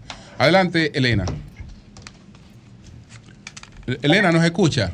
¿Cómo están? Sí, sí, está ahí. Ok, lo que quiero que nos explique, por favor, Elena, lo de las razones por las que se hizo la inversión en el Hotel de Río San Juan, que se ha readecuado para un centro de enseñanza de la policía. Bueno, lo primero es que tenemos que tener presente que una de las cosas y las conclusiones fundamentales del estudio del grupo de trabajo era precisamente, y es precisamente, que hace falta más policías y que además tenemos que invertir en entrenar nuestros policías cada día mejor para que puedan cumplir su función en las calles, de proteger al ciudadano, de saber cómo acercarse, cómo desescalar conflictos, entre otras muchas cosas que sabemos son claves para fortalecer nuestra Policía Nacional de forma tal que sea uno de los que es uno de los elementos eh, fundamentales de la seguridad ciudadana y que se está trabajando, como ustedes saben, en tratar de que la mejoremos lo mejor que podamos en este proceso que empezó desde el Ya empezó 2021. Entonces, eh, es importante que entendamos que buscamos por todo el país cómo lograr entrenar policías en un lugar adecuado, ya que no había opciones disponibles que ni siquiera tuvieran las condiciones dignas para entrenarlos. Las escuelas existentes estaban en muy mal estado y realmente había que invertir en algo que nos permitiera hacerlo. Lo que hicimos fue que pusimos un grupo de personas a buscar por todo el país y visitamos toda una serie de instalaciones donde pudiéramos entrenar unos 600, 800 mil hombres en condiciones al menos adecuadas para que pudiéramos darles el entrenamiento necesario de su instrucción policial y trabajar también con los mandos medios y superiores para ir trabajando en esa cultura de transformación y de profesionalización de la policía. En el caso de Río San Juan, lo que se hizo fue alquilar, arrendar un hotel y los dueños del hotel fueron los que invirtieron 4.5 millones de dólares para adecuar el hotel a una academia. Qué lío. Escúchame, no, escúchame, escúchame. Elena, sería bueno. Ahora es peor el asunto. Perdón. No, eso no es peor. Nadie ha El- dicho el que es peor. costo Peor de- para ti. No, pero tú para. pero, Pero, ¿y para quién va a ser? ¿Para pero ti? espérate, ¿Es para pero espérate, espérate. Elena, el costo del Estado, Elena, ¿cuál es? Elena, no, Elena, ¿por qué? ¿Por qué? Señores, yo quiero que ustedes me escuchen. exactamente. ¿Y por qué, por qué ellos hicieron eso, Elena? Qué Que tú explicaste la barbaridad, Dios motivación. mío. Adelante. Bien, es importante que ustedes sepan que ese hotel era el primer hotel que el señor Piñero hizo fuera de España. Ese señor, que fue el que hizo ese hotel, era inspector de policía en la policía de España, inspector general de policía. Qué barbaridad. Esta familia tenía ese hotel aquí y lo habían cerrado. El hotel se alquiló en un valor que en el mercado, típicamente, el valor de una propiedad paga alrededor de un 10% del valor del hotel. En la actualidad se está pagando mucho menos de ese valor ¿Cuánto? se hicieron varias tasaciones, se paga 1.8 millones de dólares al año. Y eso comparado con el valor de la propiedad que fue 100 millones de por pesos. tres tasadores independientes yo no y reconocidos, eh, hace que primero el alquiler tenga un precio muy razonable. Segundo, que la inversión de adecuación la hizo el propio hotel y sus dueños. Tú- si tú explicabas, te, te repito, la- lo de la motivación, por, por qué, motivación por por- por- ese- por qué la motivación de ellos de hacer el aporte, la colaboración de los 4.5 millones de dólares para readecuar ellos mismos el, el lugar? Porque el lugar tiene un valor emocional, porque fue el primer hotel que hizo su padre. Está la esposa y sus hijas. Una de sus hijas es Encarna y es la CEO de esa compañía. Y ahí hay un tema emocional importante de esa familia, de que hoy esa facilidad pueda servir para entrenar policías en un país donde, como nosotros bien sabemos, hay mucho turismo. Nosotros somos un país que en buena medida de varias industrias, pero la turística es una importante de creación de trabajos y de fuente de divisas para el país. Y entendieron que estaban haciendo algo bueno para ellos, en el sentido de que invertían para que el hotel se pudiera convertir en una academia policial en honor a su padre y a la vez preservan un poco su propiedad, pero también sirven a un punto de bien social para República Dominicana, transformando ese hotel en una academia policial. Ele- en la próxima Elena. semana va a recibir mil conscriptos, que no son más que esos jóvenes que quieren ser policías, y que como ustedes van a ver, van a estar en condiciones adecuadas, aulas apropiadas, se adecuó el pueblito del hotel para que fueran aulas para que los estudiantes puedan recibir su, sus clases y su entrenamiento policial, tanto teórico como la práctica que la mencioné Doña- al do- principio. Doña Elena Villella, que, perdón, todo, quisiera, quisiera preguntarle, eh, ¿por cuánto tiempo, o sea, por cuántos años es este arrendamiento o alquiler de estas instalaciones para esa eh, academia de formación de policías? El alquiler tiene opciones, el contrato está disponible en la página del Ministerio de Interior y Policía.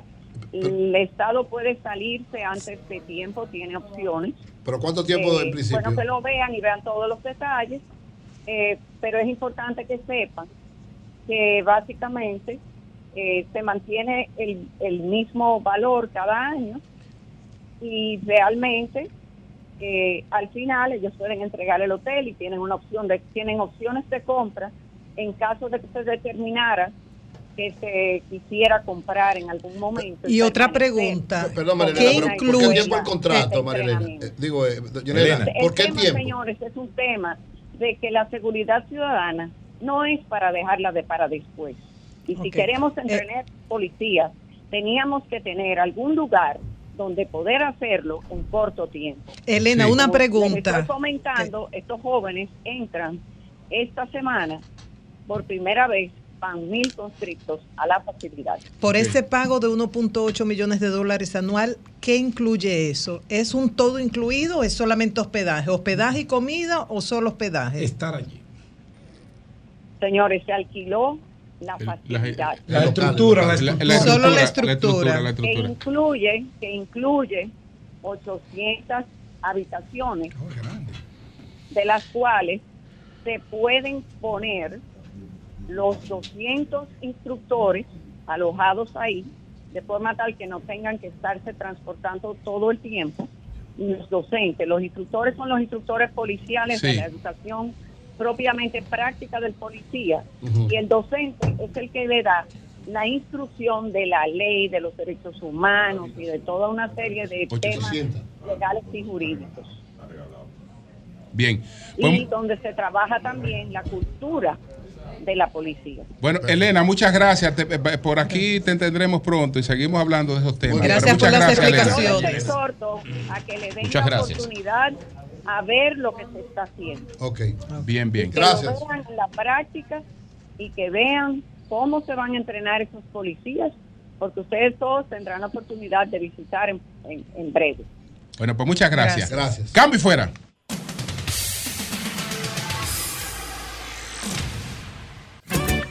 La noche a mí me dijo que llega el amanecer, que en el cielo se anuncia la salida del astro rey.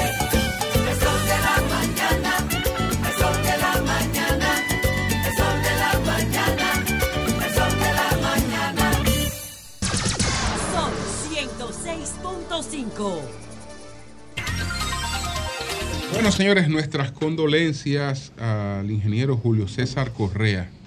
Su madre falleció en Nueva York, la madre de el ingeniero Julio César Correa, que fue gerente de Edenorte.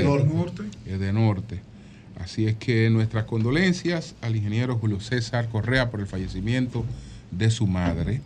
Entonces está con nosotros Linda Valete, que es la directora de negocios gubernamentales del Banco de Reservas de la República Dominicana. Julio, yo pido un aplauso para buenos Lidia. días.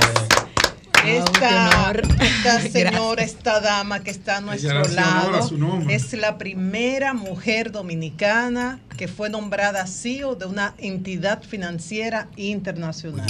La Muchas revista gracias. Forbes durante varios años consecutivos la, la incluyó en la lista de las 20 mujeres más poderosas de la República Dominicana. Wow. Y bueno. además, ojalá que se lo puedas enviar a Julio, que tiene que una sí. amplia biblioteca, autora del, del libro Ser mujer en un mundo de hombres. Así es, así es.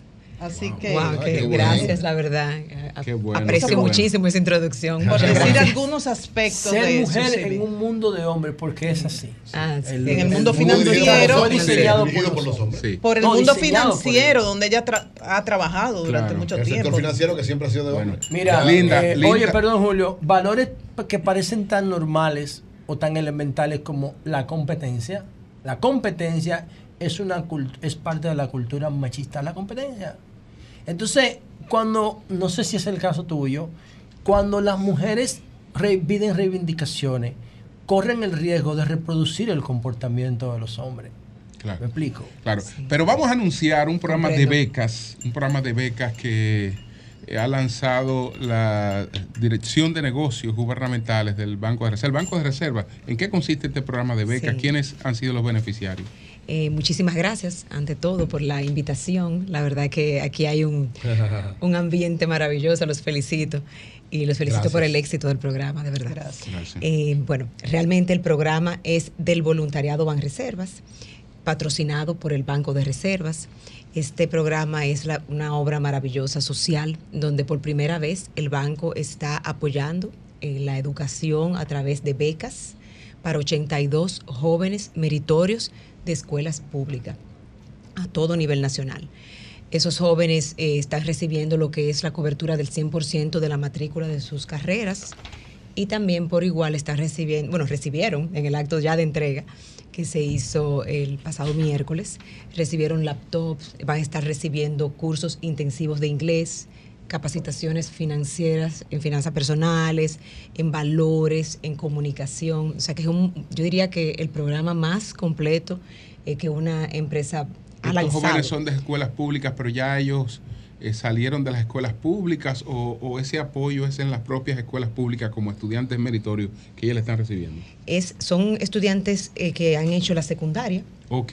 recién salidos de secundaria. O sea, ya son bachilleres. Sí, ya son bachilleres. Ok, entonces ¿en qué consiste el apoyo ingreso. que se le da para las universidades, para sus carreras? El voluntariado es un acuerdo con 11 entidades, entre ellas a nivel técnico está ITLA, está también el Técnico y universitario. Correcto, porque a nivel técnico, me voy a hacer aquí un paréntesis, Sí. el país tiene mucha necesidad Sí, de, claro. de- de El profesionales. mercado. Y de hecho, en Latinoamérica el porcentaje es un 20% de los profesionales que salen de carreras técnicas. Aquí en República Dominicana es de apenas un 3%. Entonces tenemos una oportunidad importantísima en desarrollar las carreras técnicas y precisamente eh, hay un, un buen número de las becas que se otorgaron en ese, eh, orientadas a ese fin. Entonces eh, se realizó un acuerdo, volviendo a la pregunta, con la UCAMAIMA, UNIBI, o sea, eh, realmente 11 en total, OIM, UCE. La idea Intec. fue tener INTEC, tener cobertura a nivel nacional eh, para los- todos esos jóvenes eh, meritorios ¿no? y que puedan acceder a estas becas. ¿En Entonces, carreras seleccionadas o incluye la, la que sea de interés de ese estudiante meritorio? Las carreras son seleccionadas porque lo que analizamos en todo el proyecto fue poder nivelar la demanda laboral. Primero, la demanda laboral. Segundo, lo que es los sectores productivos de la economía eh, dominicana, ¿no? O sea, que se corresponda con Entonces, eh, bueno, hay unos informes, de hecho, buenísimos. El informe cero del MESIT, también un informe de demanda laboral que elaboró Ángel. Sí. Y eso fue, y aparte unas entrevistas interesantísimas que tuvimos con el ministro de CAMPS. Entonces, eh, lo que hicimos de resultado de todo esto fue identificar la oportunidad que hay, tanto en temas definitivamente de tecnología, eh, temas de sostenibilidad, eh, temas, por ejemplo, a nivel de medicina, con lo que es biomedicina, a nivel de manufactura, el tema de logística. Entonces, todas esas carreras eh, las, eh, son parte de las carreras específicas del programa de becas Reservas del ¿Qué, Futuro. qué tiempo abarca este, este programa y si ya están seleccionados todos los beneficiarios? Sí, en los, la selección eh, de los estudiantes eh, concluyó en el mes eh, finales eh, de agosto. Ok. Cuando concluyó el año escolar. Cuando concluyó el año escolar y también cuando concluyó el periodo de admisión, porque primero tenían que pasar los procesos de Ah, admisión de las universidades. Ok. El proceso es, ellos se acercan a la universidad, si tienen obviamente interés en las carreras que tiene el programa, segundo también si cumplen con los requisitos del programa, entre eh, los puntos, por ejemplo, relevantes para cumplir, para aplicar, es que tenga índice por encima de 80 puntos que sea eh, de escasos recursos. El nivel socioeconómico también es evaluado. Y eh, que venga de escuela pública. Esos son Una combinación, un algoritmo requisitos. brutal, Y- porque tú y tienes para que el venir de escuela año, pública. a mí me gusta mencionar. Tener determinación de querer tu sueño y ser eficiente en tus tareas. Aquí hay un ejemplo Escuela de eso. pública, índice de 80. Sí. ¿Y cuál es el Para- otro? El y del de algoritmo. escasos recursos. Y Sí. Para el próximo año, ustedes van a seguir con el proyecto. Esta es la primera, el primer grupo, la, primera, primera cohorte. ¿Cuántos ahora? ¿Cuántos? Eh, 82, 82 aniversario de Ah, la, la carrera, carrera completa. la carrera completa, más los cursos de habilidades, los programas de qué habilidades profesionales. Que es algo con motivo del aniversario. Sí, importante, eh, realmente no es algo, eh, no, es, no es algo del aniversario. Es una iniciativa social eh, liderada por el señor administrador general eh, Samuel Pereira, que la verdad Pereira, tremendo administrador de eh, la gestión y la, la, el interés en mejorar la calidad de vida de los dominicanos es muy marcado, de verdad, en, en todo el equipo eh, directivo y el consejo del Banco de Reservas. Y esta es una iniciativa que viene en apoyo al desarrollo de y la prosperidad del país y definitivamente la educación es la base y la zapata de eso. Lo que veo que como eso cubre toda la carrera hay que esperar, porque me imaginaba ya en la audiencia gente motivándose por estudiantes meritorios que están haciendo su último año de bachillerato, Pero yo si podían imagino que lo, que calificar. lo van abriendo todos los años, Eh, ¿no? yo estoy confiada y segura que cada así va a año ser. puede entrar Claro un que grupo. sí. Nueva generación. Esperemos. Claro que sí. Sí. Esa es la idea. Bueno, que todos los años bueno, Ojalá que sí, que esto se mantenga. Gracias a Linda Muchas gracias. Palete, Ah, que es la directora general de negocios gubernamentales del Banco de Reserva. Yo no puedo ir por ahí. No, no, ella No, maneja- gubernamentales. Es el banco de todos los ella dominicanos. No, pero que usted es ahora, gubernamental. Ella maneja una carterita buena que te. y- Sí. Más, más, más. Ahí se me puede ayudar con ella algo. maneja, ella maneja una Soy car- emprendedor de- Ella de maneja. Magdalena. no, no, Lo ya, apoyamos, Isidro, cuidado. lo apoyamos. No, ya. Porque Luis Miñoso a mí La- no me apoya. La carterita. El es mejor. La carterita que ella maneja es de miles de millones. La carterita sí que ella maneja es de miles de millones. es gubernamental. No, el banco, ahí quiero Y corregir, el banco tiene una no importantísima en el sector privado, más del Sí, sí. 70% Por eso no de la cartera. Ah. Soy parte del equipo, Ah, pero, No, Vamos yo creo que Pedro. Necesita un, un prestamito para la campaña. Eh, Vamos a mandarle un No, teléfono. no, no presta. La situación me tiene los emprendimientos en quiebra. No prestan, para. Sol 106.5. Señores, aquí tenemos la visita de Héctor Flores y de Stephanie Moscoso. Moscoso. Ellos son del CONADI. Conani. eh, Conani, del CONANI. Y entonces el CONANI eh, viene a informarnos sobre un programa que está ejecutando de auxilio a las uniones tempranas que todavía se siguen dando en nuestro país. Adelante. Sí, muchas gracias. eh, buenos días. Como bien decía, mi nombre es Héctor Flores, soy analista de proyectos eh, de la Unidad Técnica de Gestión de la Política de Prevención y Atención a Uniones Tempranas eh, y Embarazo en Adolescentes del CONANI. El diablo, qué título tan largo, loco. Bueno, ¿Cómo eh, la vaina? para, para- Uniones tempranas y embarazo exactamente, un poco para contextualizar eh, en qué ámbito de proyectos me manejo, pues Ajá. entonces, Sí, pues, claro. eh, Sí. Bien, ¿qué es la política de atención y prevención a uniones tempranas? De forma breve, PPA, por decir así. Es el marco estratégico de, de nuestro país, ¿verdad? Que se definió y se promulgó se- en el 2021 para poder eh, dar respuesta de forma articulada y coordinada a, toda, a, todas las determinantes ¿verdad? que afectan y que intervienen en el fenómeno de el embarazo en adolescentes y las uniones tempranas. O sea, eh, todo esa, esas directrices, objetivos, estrategias específicas, responsabilidades específicas también de todas las instituciones del Gabinete de Niñez y Adolescencia y del Sistema Nacional de Protección de Niños, Niñas y Adolescentes. Comenzando por el diagnóstico, ¿cuál es la realidad según los datos que manejan ustedes en CONANI en cuanto a embarazos en adolescentes y en cuanto a uniones tempranas? Para muchos eso de las uniones tempranas es una exageración, forma parte de una agenda de determinadas ONG para conseguir recursos, o sea, no tenemos ese problema acá. ¿Qué datos concretos Que ustedes no, tienen? coño, somos líderes regionales en embarazo adolescente.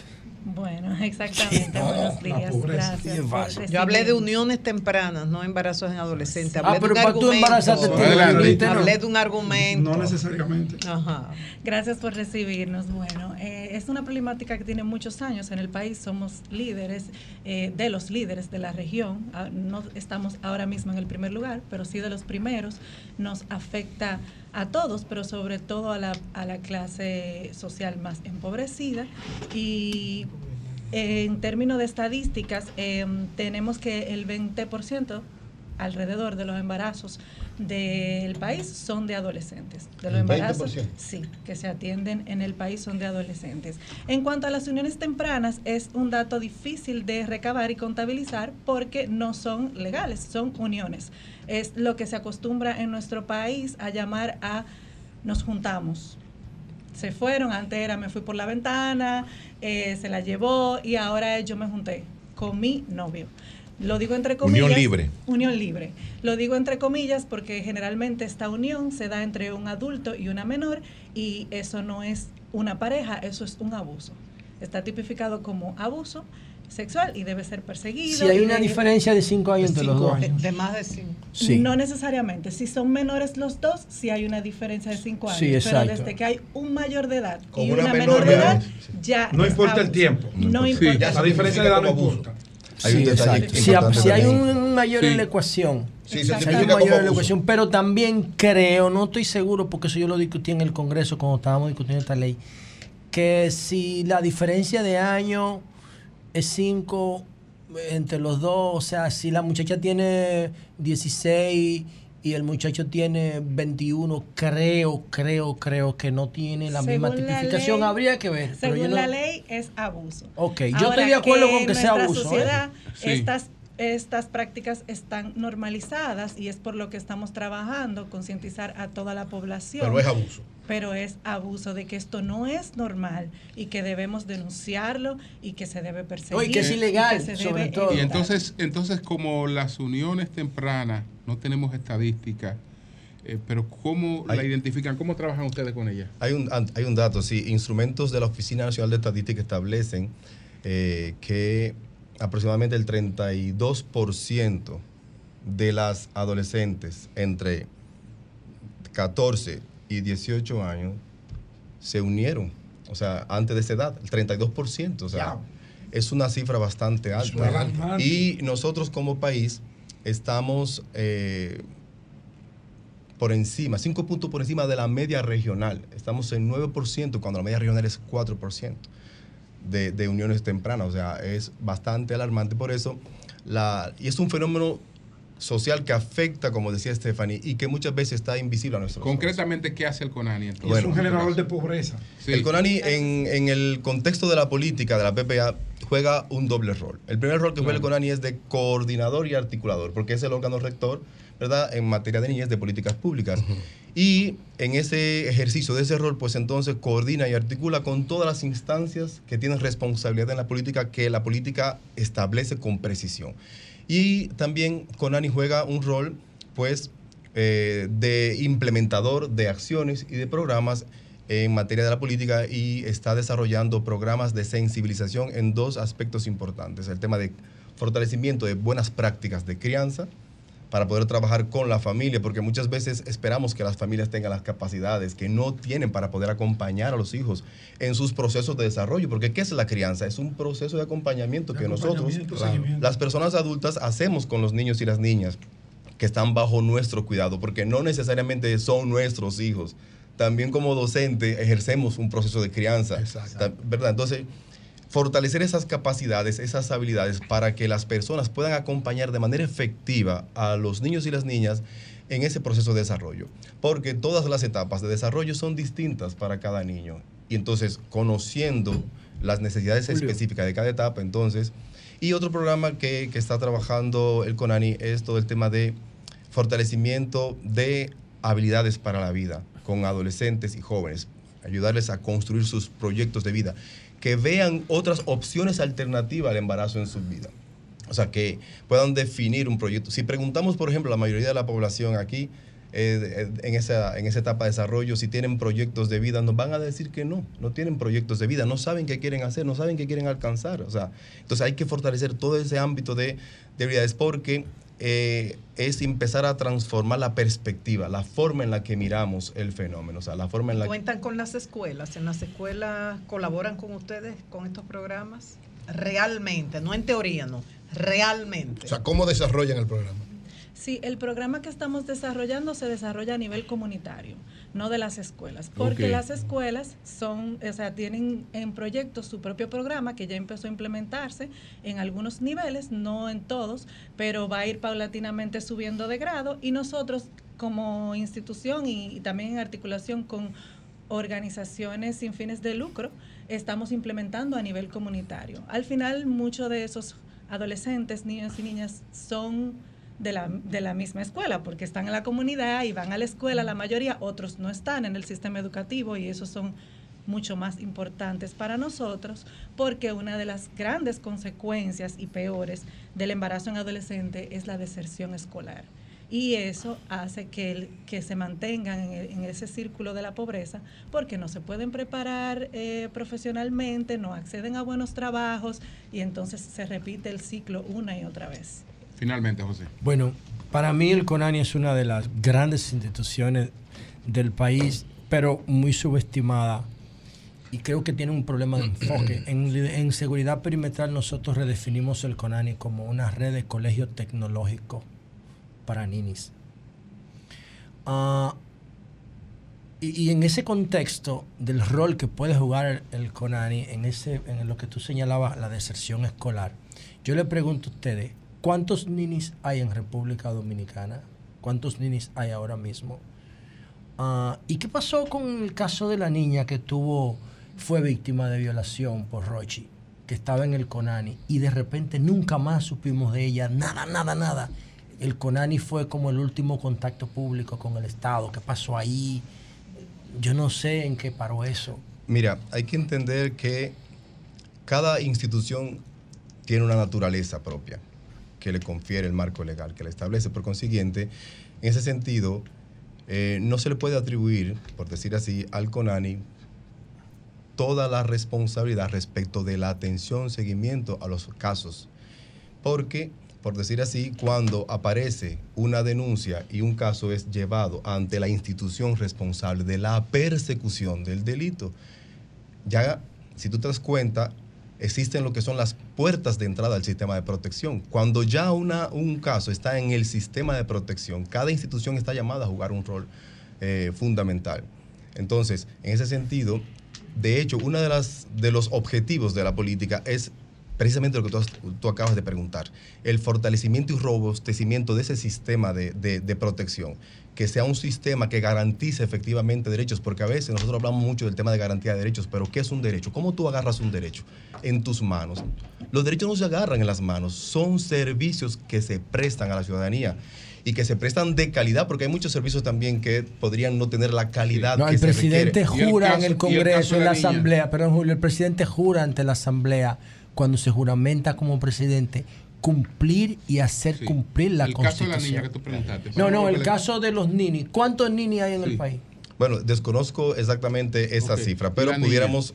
El caso de la niña, el caso de la niña. La niña, Del que, caso de la niña que se vio Sí. envuelta en el conflicto de violación de Rochi, que ju- judicialmente se superó, pero socialmente, ¿qué pasó con ella? ¿A dónde quedó? Estaba en el CONANI la última vez que yo supe. Sí, eh, cualquier caso de protección a niño, niña y adolescente, el CONANI asume la protección del niño y la niña o el adolescente en cuestión. Si la niña estaba en CONANI, puede ser que permanezca en CONANI, sin embargo, nosotros nos regimos por el principio del interés superior del niño. Y cuando ponemos eh, de dominio público una situación de un niño o adolescente, lo estamos revictimizando. No, porque el no se trata CONANI- de saber ni el nombre, sino qué CONANI- pasó al final, porque nadie bajo sabe. el Puede ser, de- Conani, Bueno, Está bajo el resguardo de CONANI. Hay una tutela de derechos, hay una protección y ahí, eh, como decía bien Stephanie, el derecho del interés superior del niño muchas veces nos limita a dar detalles que pudieran poner en riesgo la integridad física de esa persona. Pues muchas gracias a Héctor Flores, que es analista de proyectos del CONANI, y Stephanie Moscoso, que es encargada de la división de desarrollo de programas técnicos del CONANI. Muchas gracias a ustedes. Gracias a ustedes. Muchas gracias. ¿Quién lo dirige el CONANI ahora? La Ya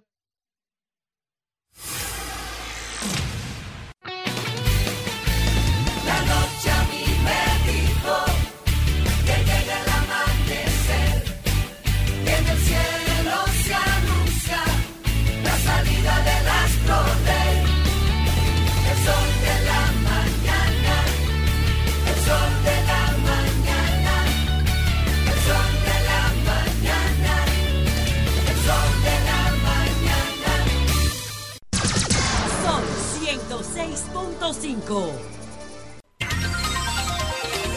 Bueno, señores, Amelia de Chance, después de una pausa en el diarismo, preparándose, ha regresado otra vez a la República Dominicana y ahora Se dura. pues viene a presentar un cortometraje. Justamente sí, una de las cosas que ella hacía era especializándose en esta, en esta materia, que es una de las tantas eh, de sus especialidades, porque ella es también catedrática, universitaria, eh, muy polifacética y atleta también. Sí, Eso, atleta, Pedro sí. fue, fue su trabajo de tesis y está presentando ahora al público dominicano Así este es. documental y se inspiró en una piedra nuestra, el Larimar. El El Larimar dominicano. Hola. es- es- es dura. Sí. Oh. Qué gusto estar aquí. Es un Gracias, placer. Amelia. Eso es mutuo. Qué bueno, qué bueno. ¿En A qué ver- consiste exacto? Sí. El documental. El- se llama En busca del corazón azul. In Search of the Blue Heart, que es el nombre original, eh, es el trabajo de tesis de la especialidad en realización de documentales que estuve haciendo en New York Film Academy eh, desde hace poco más de dos años que me fui de República Dominicana. Yo tenía casi dos años y medio ya fuera del, del país. eh, y como trabajo final había que, que hacer un documental corto que yo decidí que quería hacerlo en la República Dominicana y con un tema nuestro. Y cuando planteé, planteé el tema del Larimar, me di cuenta que ninguno de mis compañeros conocía la piedra. Yo dije, ah, pero aquí hay tema, porque de entrada hay curiosidad. Y posteriormente, eh, cuando hablé de la minería artesanal, recuerdo eh, como una muy buena anécdota a uno de mis maestros que dice, ah, sí, yo hice un trabajo de los túneles de Nueva York y me pusieron a hacer eh, una, a, a prepararme para ser minero. Y digo, no es lo mismo. no, no, esto es otra No es lo- cosa. esto es otro, es- son otros túneles. Y él decía, ¿qué más? Pues, digo, no son, no es lo mismo. Cuando él vio las imágenes de lo que yo grabé, dijo, ¿qué tú hacías ahí adentro? Y tú te metiste Eh, en el los- Claro, entonces este trabajo, eh, buscando también diferenciarme un poco de lo que ya se ha hecho aquí, eh, mucho que es mucho trabajo sobre la piedra, yo quería enfocarme en algo distinto, yo quería hablar sobre la gente, que es lo que siempre me ha inspirado. Y este trabajo está basado en los mineros, en la forma en la que piensan, que los inspira, y alrededor de lo que ellos hacen durante una semana, que es lo que cuenta la historia, esa intención de llegar ya a la piedra para comenzar a sacarla, eh, conocemos a Daniel, que es un minero que tiene 32 años trabajando en la mina y él aspira a que con esta última expedición o que esta sea su última expedición para retirarse como piquero y dedicarse a otras acciones, tal vez no lejano al, al tema del Larimar, pero ya él no quiere seguir metiéndose en el hoyo. Entonces, a lo largo de este trabajo, que es un trabajo corto de 20 minutos, eh, se va desarrollando, vamos conociendo a Daniel y vamos conociendo la idiosincrasia, la cultura que hay alrededor de la extracción del larimar dominicano, eh, las condiciones de la mina, cómo ellos operan, cómo ellos trabajan. Y claro, parte del desafío era asumir los roles técnicos, que eso me permitió conectar con mi carrera ori- original, que es, yo estudié cinematografía primero, entonces yo tuve que hacer cámara, tuve que editar, hacer el dirigir, producir y hacer el- la edición de este trabajo con el acompañamiento de Freddy Ogando, que fue mi compañero de tesis en la UAS aquí, productor del día por un tiempo y ahora le tocó meterse al hoyo conmigo también, así que... Háblanos de riesgos de los mineros, si tienes datos de los que han muerto eh, por las Eh, condiciones en que trabajan. Mira, la mina grita riesgos por todos lados. No, meterse en esos hoyos no es yo, fácil. Pero sí quiero que lo vean. Eh, quiero que vean qué implica, qué ellos piensan y por qué se meten ahí. cua- eh, porque hay, hay una cultura, hay familias completas. Daniel empezó a meterse a la mina cuando eh, empezó a asistir a la mina cuando él tenía apenas nueve años, a estar por fuera ahí y ayudar con la madera, eh, hacer, sí, en el entorno. Y hay familias completas que trabajan dentro, Que dentro de esos eso. hoyos y que viven de eso. Cerca de 500 familias dependen de la extracción del larimar en la República Dominicana. Ha habido accidentes, eh, cuento un poco de eso. Yo creo que, yo quiero que también la gente aprenda a ver ese trabajo como el punto de partida para una conversación que yo creo que tenemos que tener. El larimar es nuestra piedra nacional. De por sí, desde hace varios días que todo lo que estoy usando Es larimar. es Yo- con larimar yo- para que... yo me pude dar cuenta de claro, eh, todas las piedras, porque eh, con el larimar se hacen trabajos artesanales hermosos. Eh, esto es de Joar la Caridad, que es hija de don Jorge Caridad, los, la gente del Museo del Ámbar y del Museo del, del Larimar Del Larimar. Dominicano. Y yo he decidido hacer eso para que veamos, pero yo, yo entiendo o quisiera que a partir de, de la observación de este documental, valoremos la piedra de una manera distinta y veamos al minero de una forma diferente y creo que nos debemos una conversación sobre este tema. ¿Cuándo se va a ¿cuándo- presentar el- el ¿Cuándo se- documental? ¿Cuándo y dónde? El, documental se está exhibiendo en el Festival de Cine de Fine Fine Arts Art, en ah, Novo Centro. Novo Centro. Anoche tuvo su primera presentación. Eh, ahí eh, lo pueden ver en pantalla. Tuvo su primera presentación y yo tuve el honor y azul. el desafío de presentarlo junto a la película Embrita, que además es de Laura Amelia Guzmán y de Israel Cárdenas. Estaba en sala, estaban en sala ellos, Cecilia García, ya tú Wow. sabes, lo del jurado. Yo estaba apretada porque decía, este es mi primer trabajo. Eh, y las críticas y las conversaciones después de la presentación me animan a invitarlos mañana, sábado, a- también en Novo Centro, a las 4 y 20 de la tarde. Es la segunda exhibición con la película Papi, porque como es un corto, Sí, se presenta con El otra película. después la película. Y el lunes en Santiago, a las 7 de la noche, estará En disponible Caribbean. con en Caribbean, en Cinemacentro de la Plaza Internacional. Eh, se exhibirá con la película O Positivo, que también se está estrenando en este festival. Entonces ha decidido dedicarte a la producción cinematográfica. Tienes que Eh, alternar. la- yo creo que el documental es otra forma de, de contar historias sobre el tipo de historias que a mí siempre me han gustado, que son las historias humanas, las historias de los temas sociales.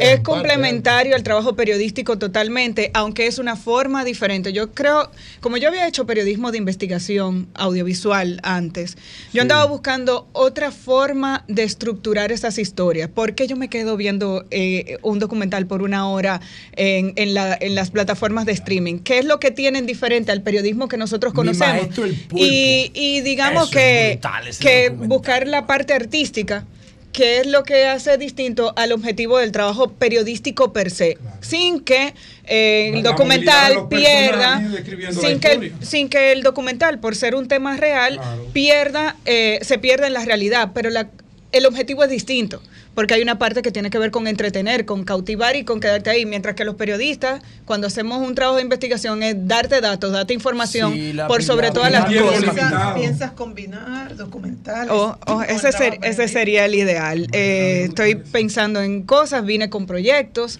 ideas de documentales un montón. Eh, mm, todavía no lo he decidido, pero te- hay alternativas. Sí. Eh, he estado reuniéndome, hay cosas por ahí. eh, viene un proyecto nuevo corto de temporada del que no puedo decir mucho, eh, pero sí que estoy también tratando de ver cómo puedo combinar ambas cosas. Yo creo que se complementan. Han ganado una persona que ahora sabe más o por lo menos que aspiro a seguir explorando otras formas de hacer lo que siempre he hecho. acá, no nos las van a robar el mercado estadounidense. Mira, ojalá, y- yo nunca me he puesto, me he puesto fronteras eh, y ahora con las nuevas plataformas y las nuevas alternativas, ya estoy de regreso en República Dominicana, digamos Sí. eso, eso es importante, yo Eso estoy aquí, ya estoy aquí, pero ojalá ahí se puedan presentar proyectos combinados a nivel nacional e internacional, República Dominicana no tiene por qué limitar sus fronteras y menos el trabajo que nosotros hacemos, nuestras historias son universales y tenemos que aprender a ver nuestro espacio como un, un lugar ideal para contar historias que se asemejan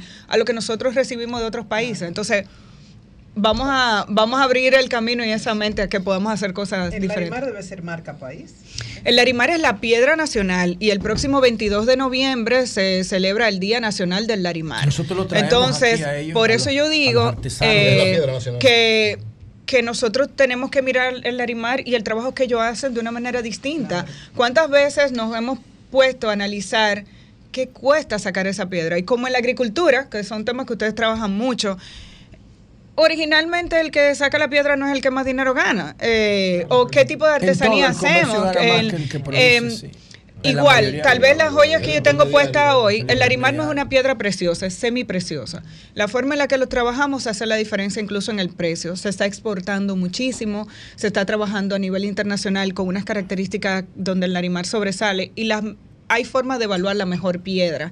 El color determina su valor. En una cosa que yo muestro en el documental es la estructura jerárquica, cómo se divide lo que se gana, cómo funciona eso, quién pone el dinero para esas excavaciones, eh, cómo viven y sobreviven y qué los anima a meterse ahí. Ahí, hay alrededor de eso hay una, hay familias completas involucradas en esta, en Bueno, este pues, trabajo. Éxito, éxito Amelia. Mucho, Muy mucho bien. éxito. Muchísimas Mucho gracias éxito. por la invitación. muchos documentales para el país y para el mundo. Gracias, gracias. Y aquí estamos en la parte final. Aquí está Martín, está Sabanda. Ya se fue. Sabanda, Sabanda. Sabanda lo va a hacer con calma hoy. Sí. Mucha calma. Pero, pero, bueno, pero, bu- buenos días, buenas. Con calma. Hola. Todo, todo, todo, todo el equipo y a todo el pueblo. Este es el mejor equipo que hay Bien, a, bien. nivel, a, a nivel de comunicación. Sí, sí, sí. ¿Sí o no, Martín? Claro Mira, que sí, mira, claro. Mira a José y a Nayib. Ah, no, tú estrella, tú estrella. ten cuidado, como ten siempre, cuidado hoy, porque eh, poniendo un programa muy duro hoy, muy conflictivo. Muy bueno. No lo dañe. Si tú Eh, ves Cuidado que Nieve me haga- mira. No haga ningún pasó, el, doctor Nieves me dice cada rato que le gustan los chistes tuyos. Oh, el doctor- Nieve, el doctor Nieve, que ni siquiera el sol de la tarde lo ha derretido.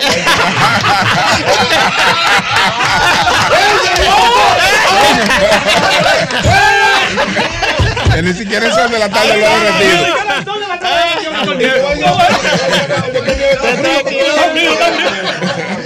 Ricardo Nieves es un humorista nato. Sí, Ah, sí, claro. Tú no puedes hablar, tú no puedes hablar cinco minutos con Ricardo si no te hace una expresión de humor. Atención, atención.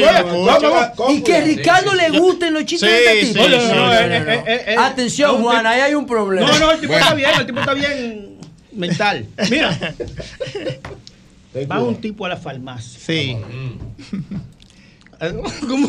pero ten Dale, dale, dale. Bro, camarada, por déjame, déjame, déjame fluir. Sí, claro. Espera, lo que va, tú va un quieras. tipo, va un tipo a la farmacia y le dice, doña, ¿usted tiene pastillas de los nervios? Sí, mi hijo. Ah, pues iba a ser dos que te un atraco.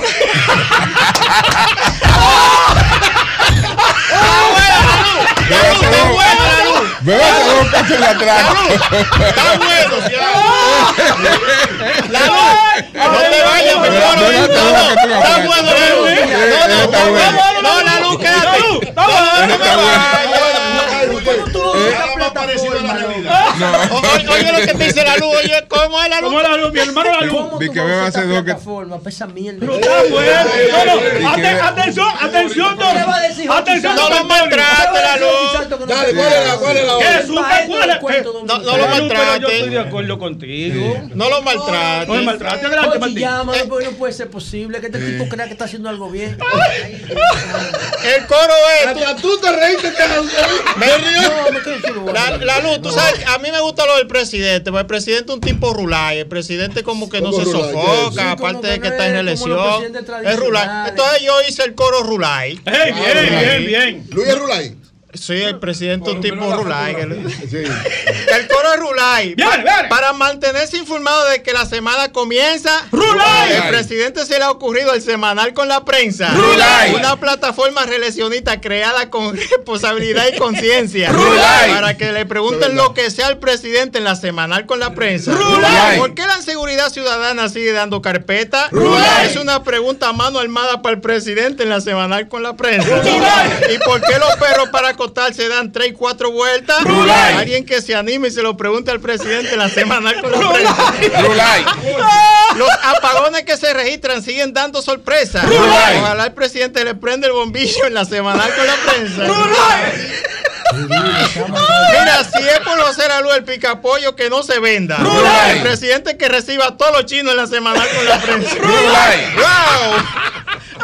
200 millones de pesos en libros con falta ortográfica y palabra imperfecta. 1200, Rulay, El presidente. 1200. 1200, 1200 millones de pesos de libros con No me y espérate, espérate, no me quite un peso. ah, No me quite un peso. 1200 ese, ¿sabe? millones. 1200 millones de pesos en libros con falta ortográfica y palabra imperfecta. El presidente que lea bien la pregunta en la semanal con la prensa.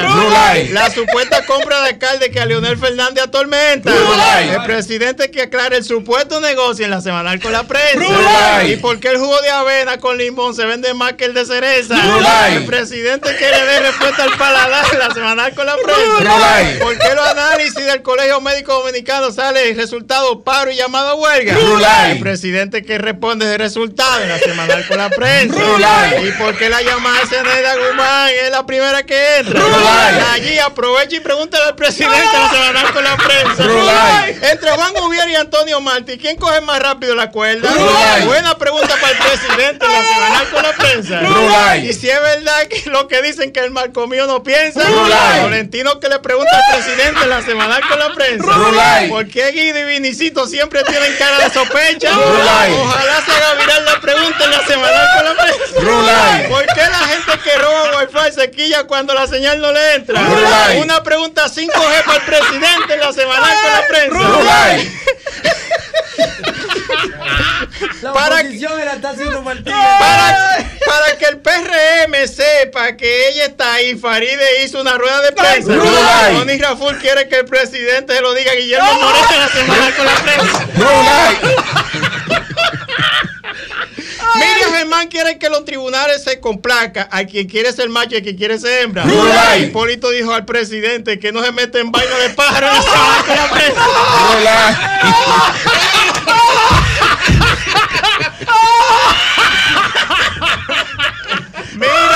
Mira, Vigilio. De Abel Leonel, ¿quién quedará en una supuesta segunda vuelta? Yo creo que es una pregunta ganchosa para el presidente en la semanal con la prensa. Muy Más oposición que el PLD y que la fuerza del pueblo junto. Muy bueno, muy bien. ¿No está bien? ¿Cómo, bueno. ¿Cómo, fue? Ah. ¿Cómo fue? Tú, tú, esa vaina, e- ese texto que tú escribiste hoy, que está en uno de los mejores que tú has hecho, ah, que estamos sí. aquí. 10 chistes de los debutoristas. Otro, el mejor, el mejor. Mi hermano Lalo. Él, él, le hizo el trabajo al PLD y a la Fuerza del Pueblo. Bueno, que me ah, llamen. Nada más tienen que coger eso y hacerlo viral. No, Brutal esa vaina. Eh, eh, Se adelante. El mejor presidente, Luis Abinader. no me, no me el mejor no. presidente que tenemos ahora mismo, Luis Abinader. Ah, 30, la tabla, 45. Atiende, que tú tienes que ver con el visado. Ustedes dos El son invitados a la para semanal. York. Eso van. Eh, ustedes son influencers. Ah, no es para Nueva Sí, York. sí. Al semanal hay que Ah, invitarme. sí. No lo sí, invitaron. porque hay muchos que no son periodistas ahí Pedro. preguntando. Pedro, ustedes son influencers. Yo le he hecho buenos chistes al Y presidente. alguien, usted ha ido al palacio. Deberíamos de ir. Yo pasé una vez por ahí. Invítalo a Mira, él. mira, Para que Martín venga con otro ¿Quieres guion. Sí, sí, sí, sí. ¿Quieres conmigo, Pedro? Yo. Eh, me invitaron para el lunes. El lunes voy a estar ahí con el presidente. Qué bueno, qué bueno. Invítame para decirle al presidente. y No. No, no. No. eh. Usted no es el diablo para Yo llevarme a mí. Por eso. Santo Domingo invita, Santo Domingo Santo invita.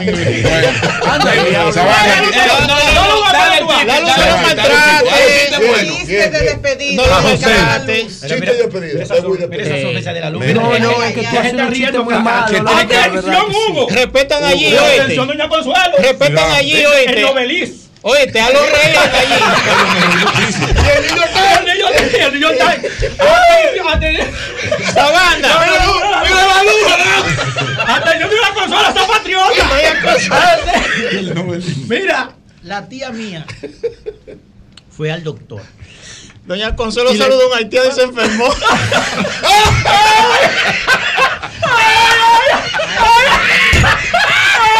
Retira eso, que Mira, cosa es una mujer. esa, esa santa, Consuelo, eh, ten cuidado. Sí, bien. Mira, es malo. Este es venenoso, este tipo mira, la venenoso. tía mía La tía tuya. fue al doctor Ajá.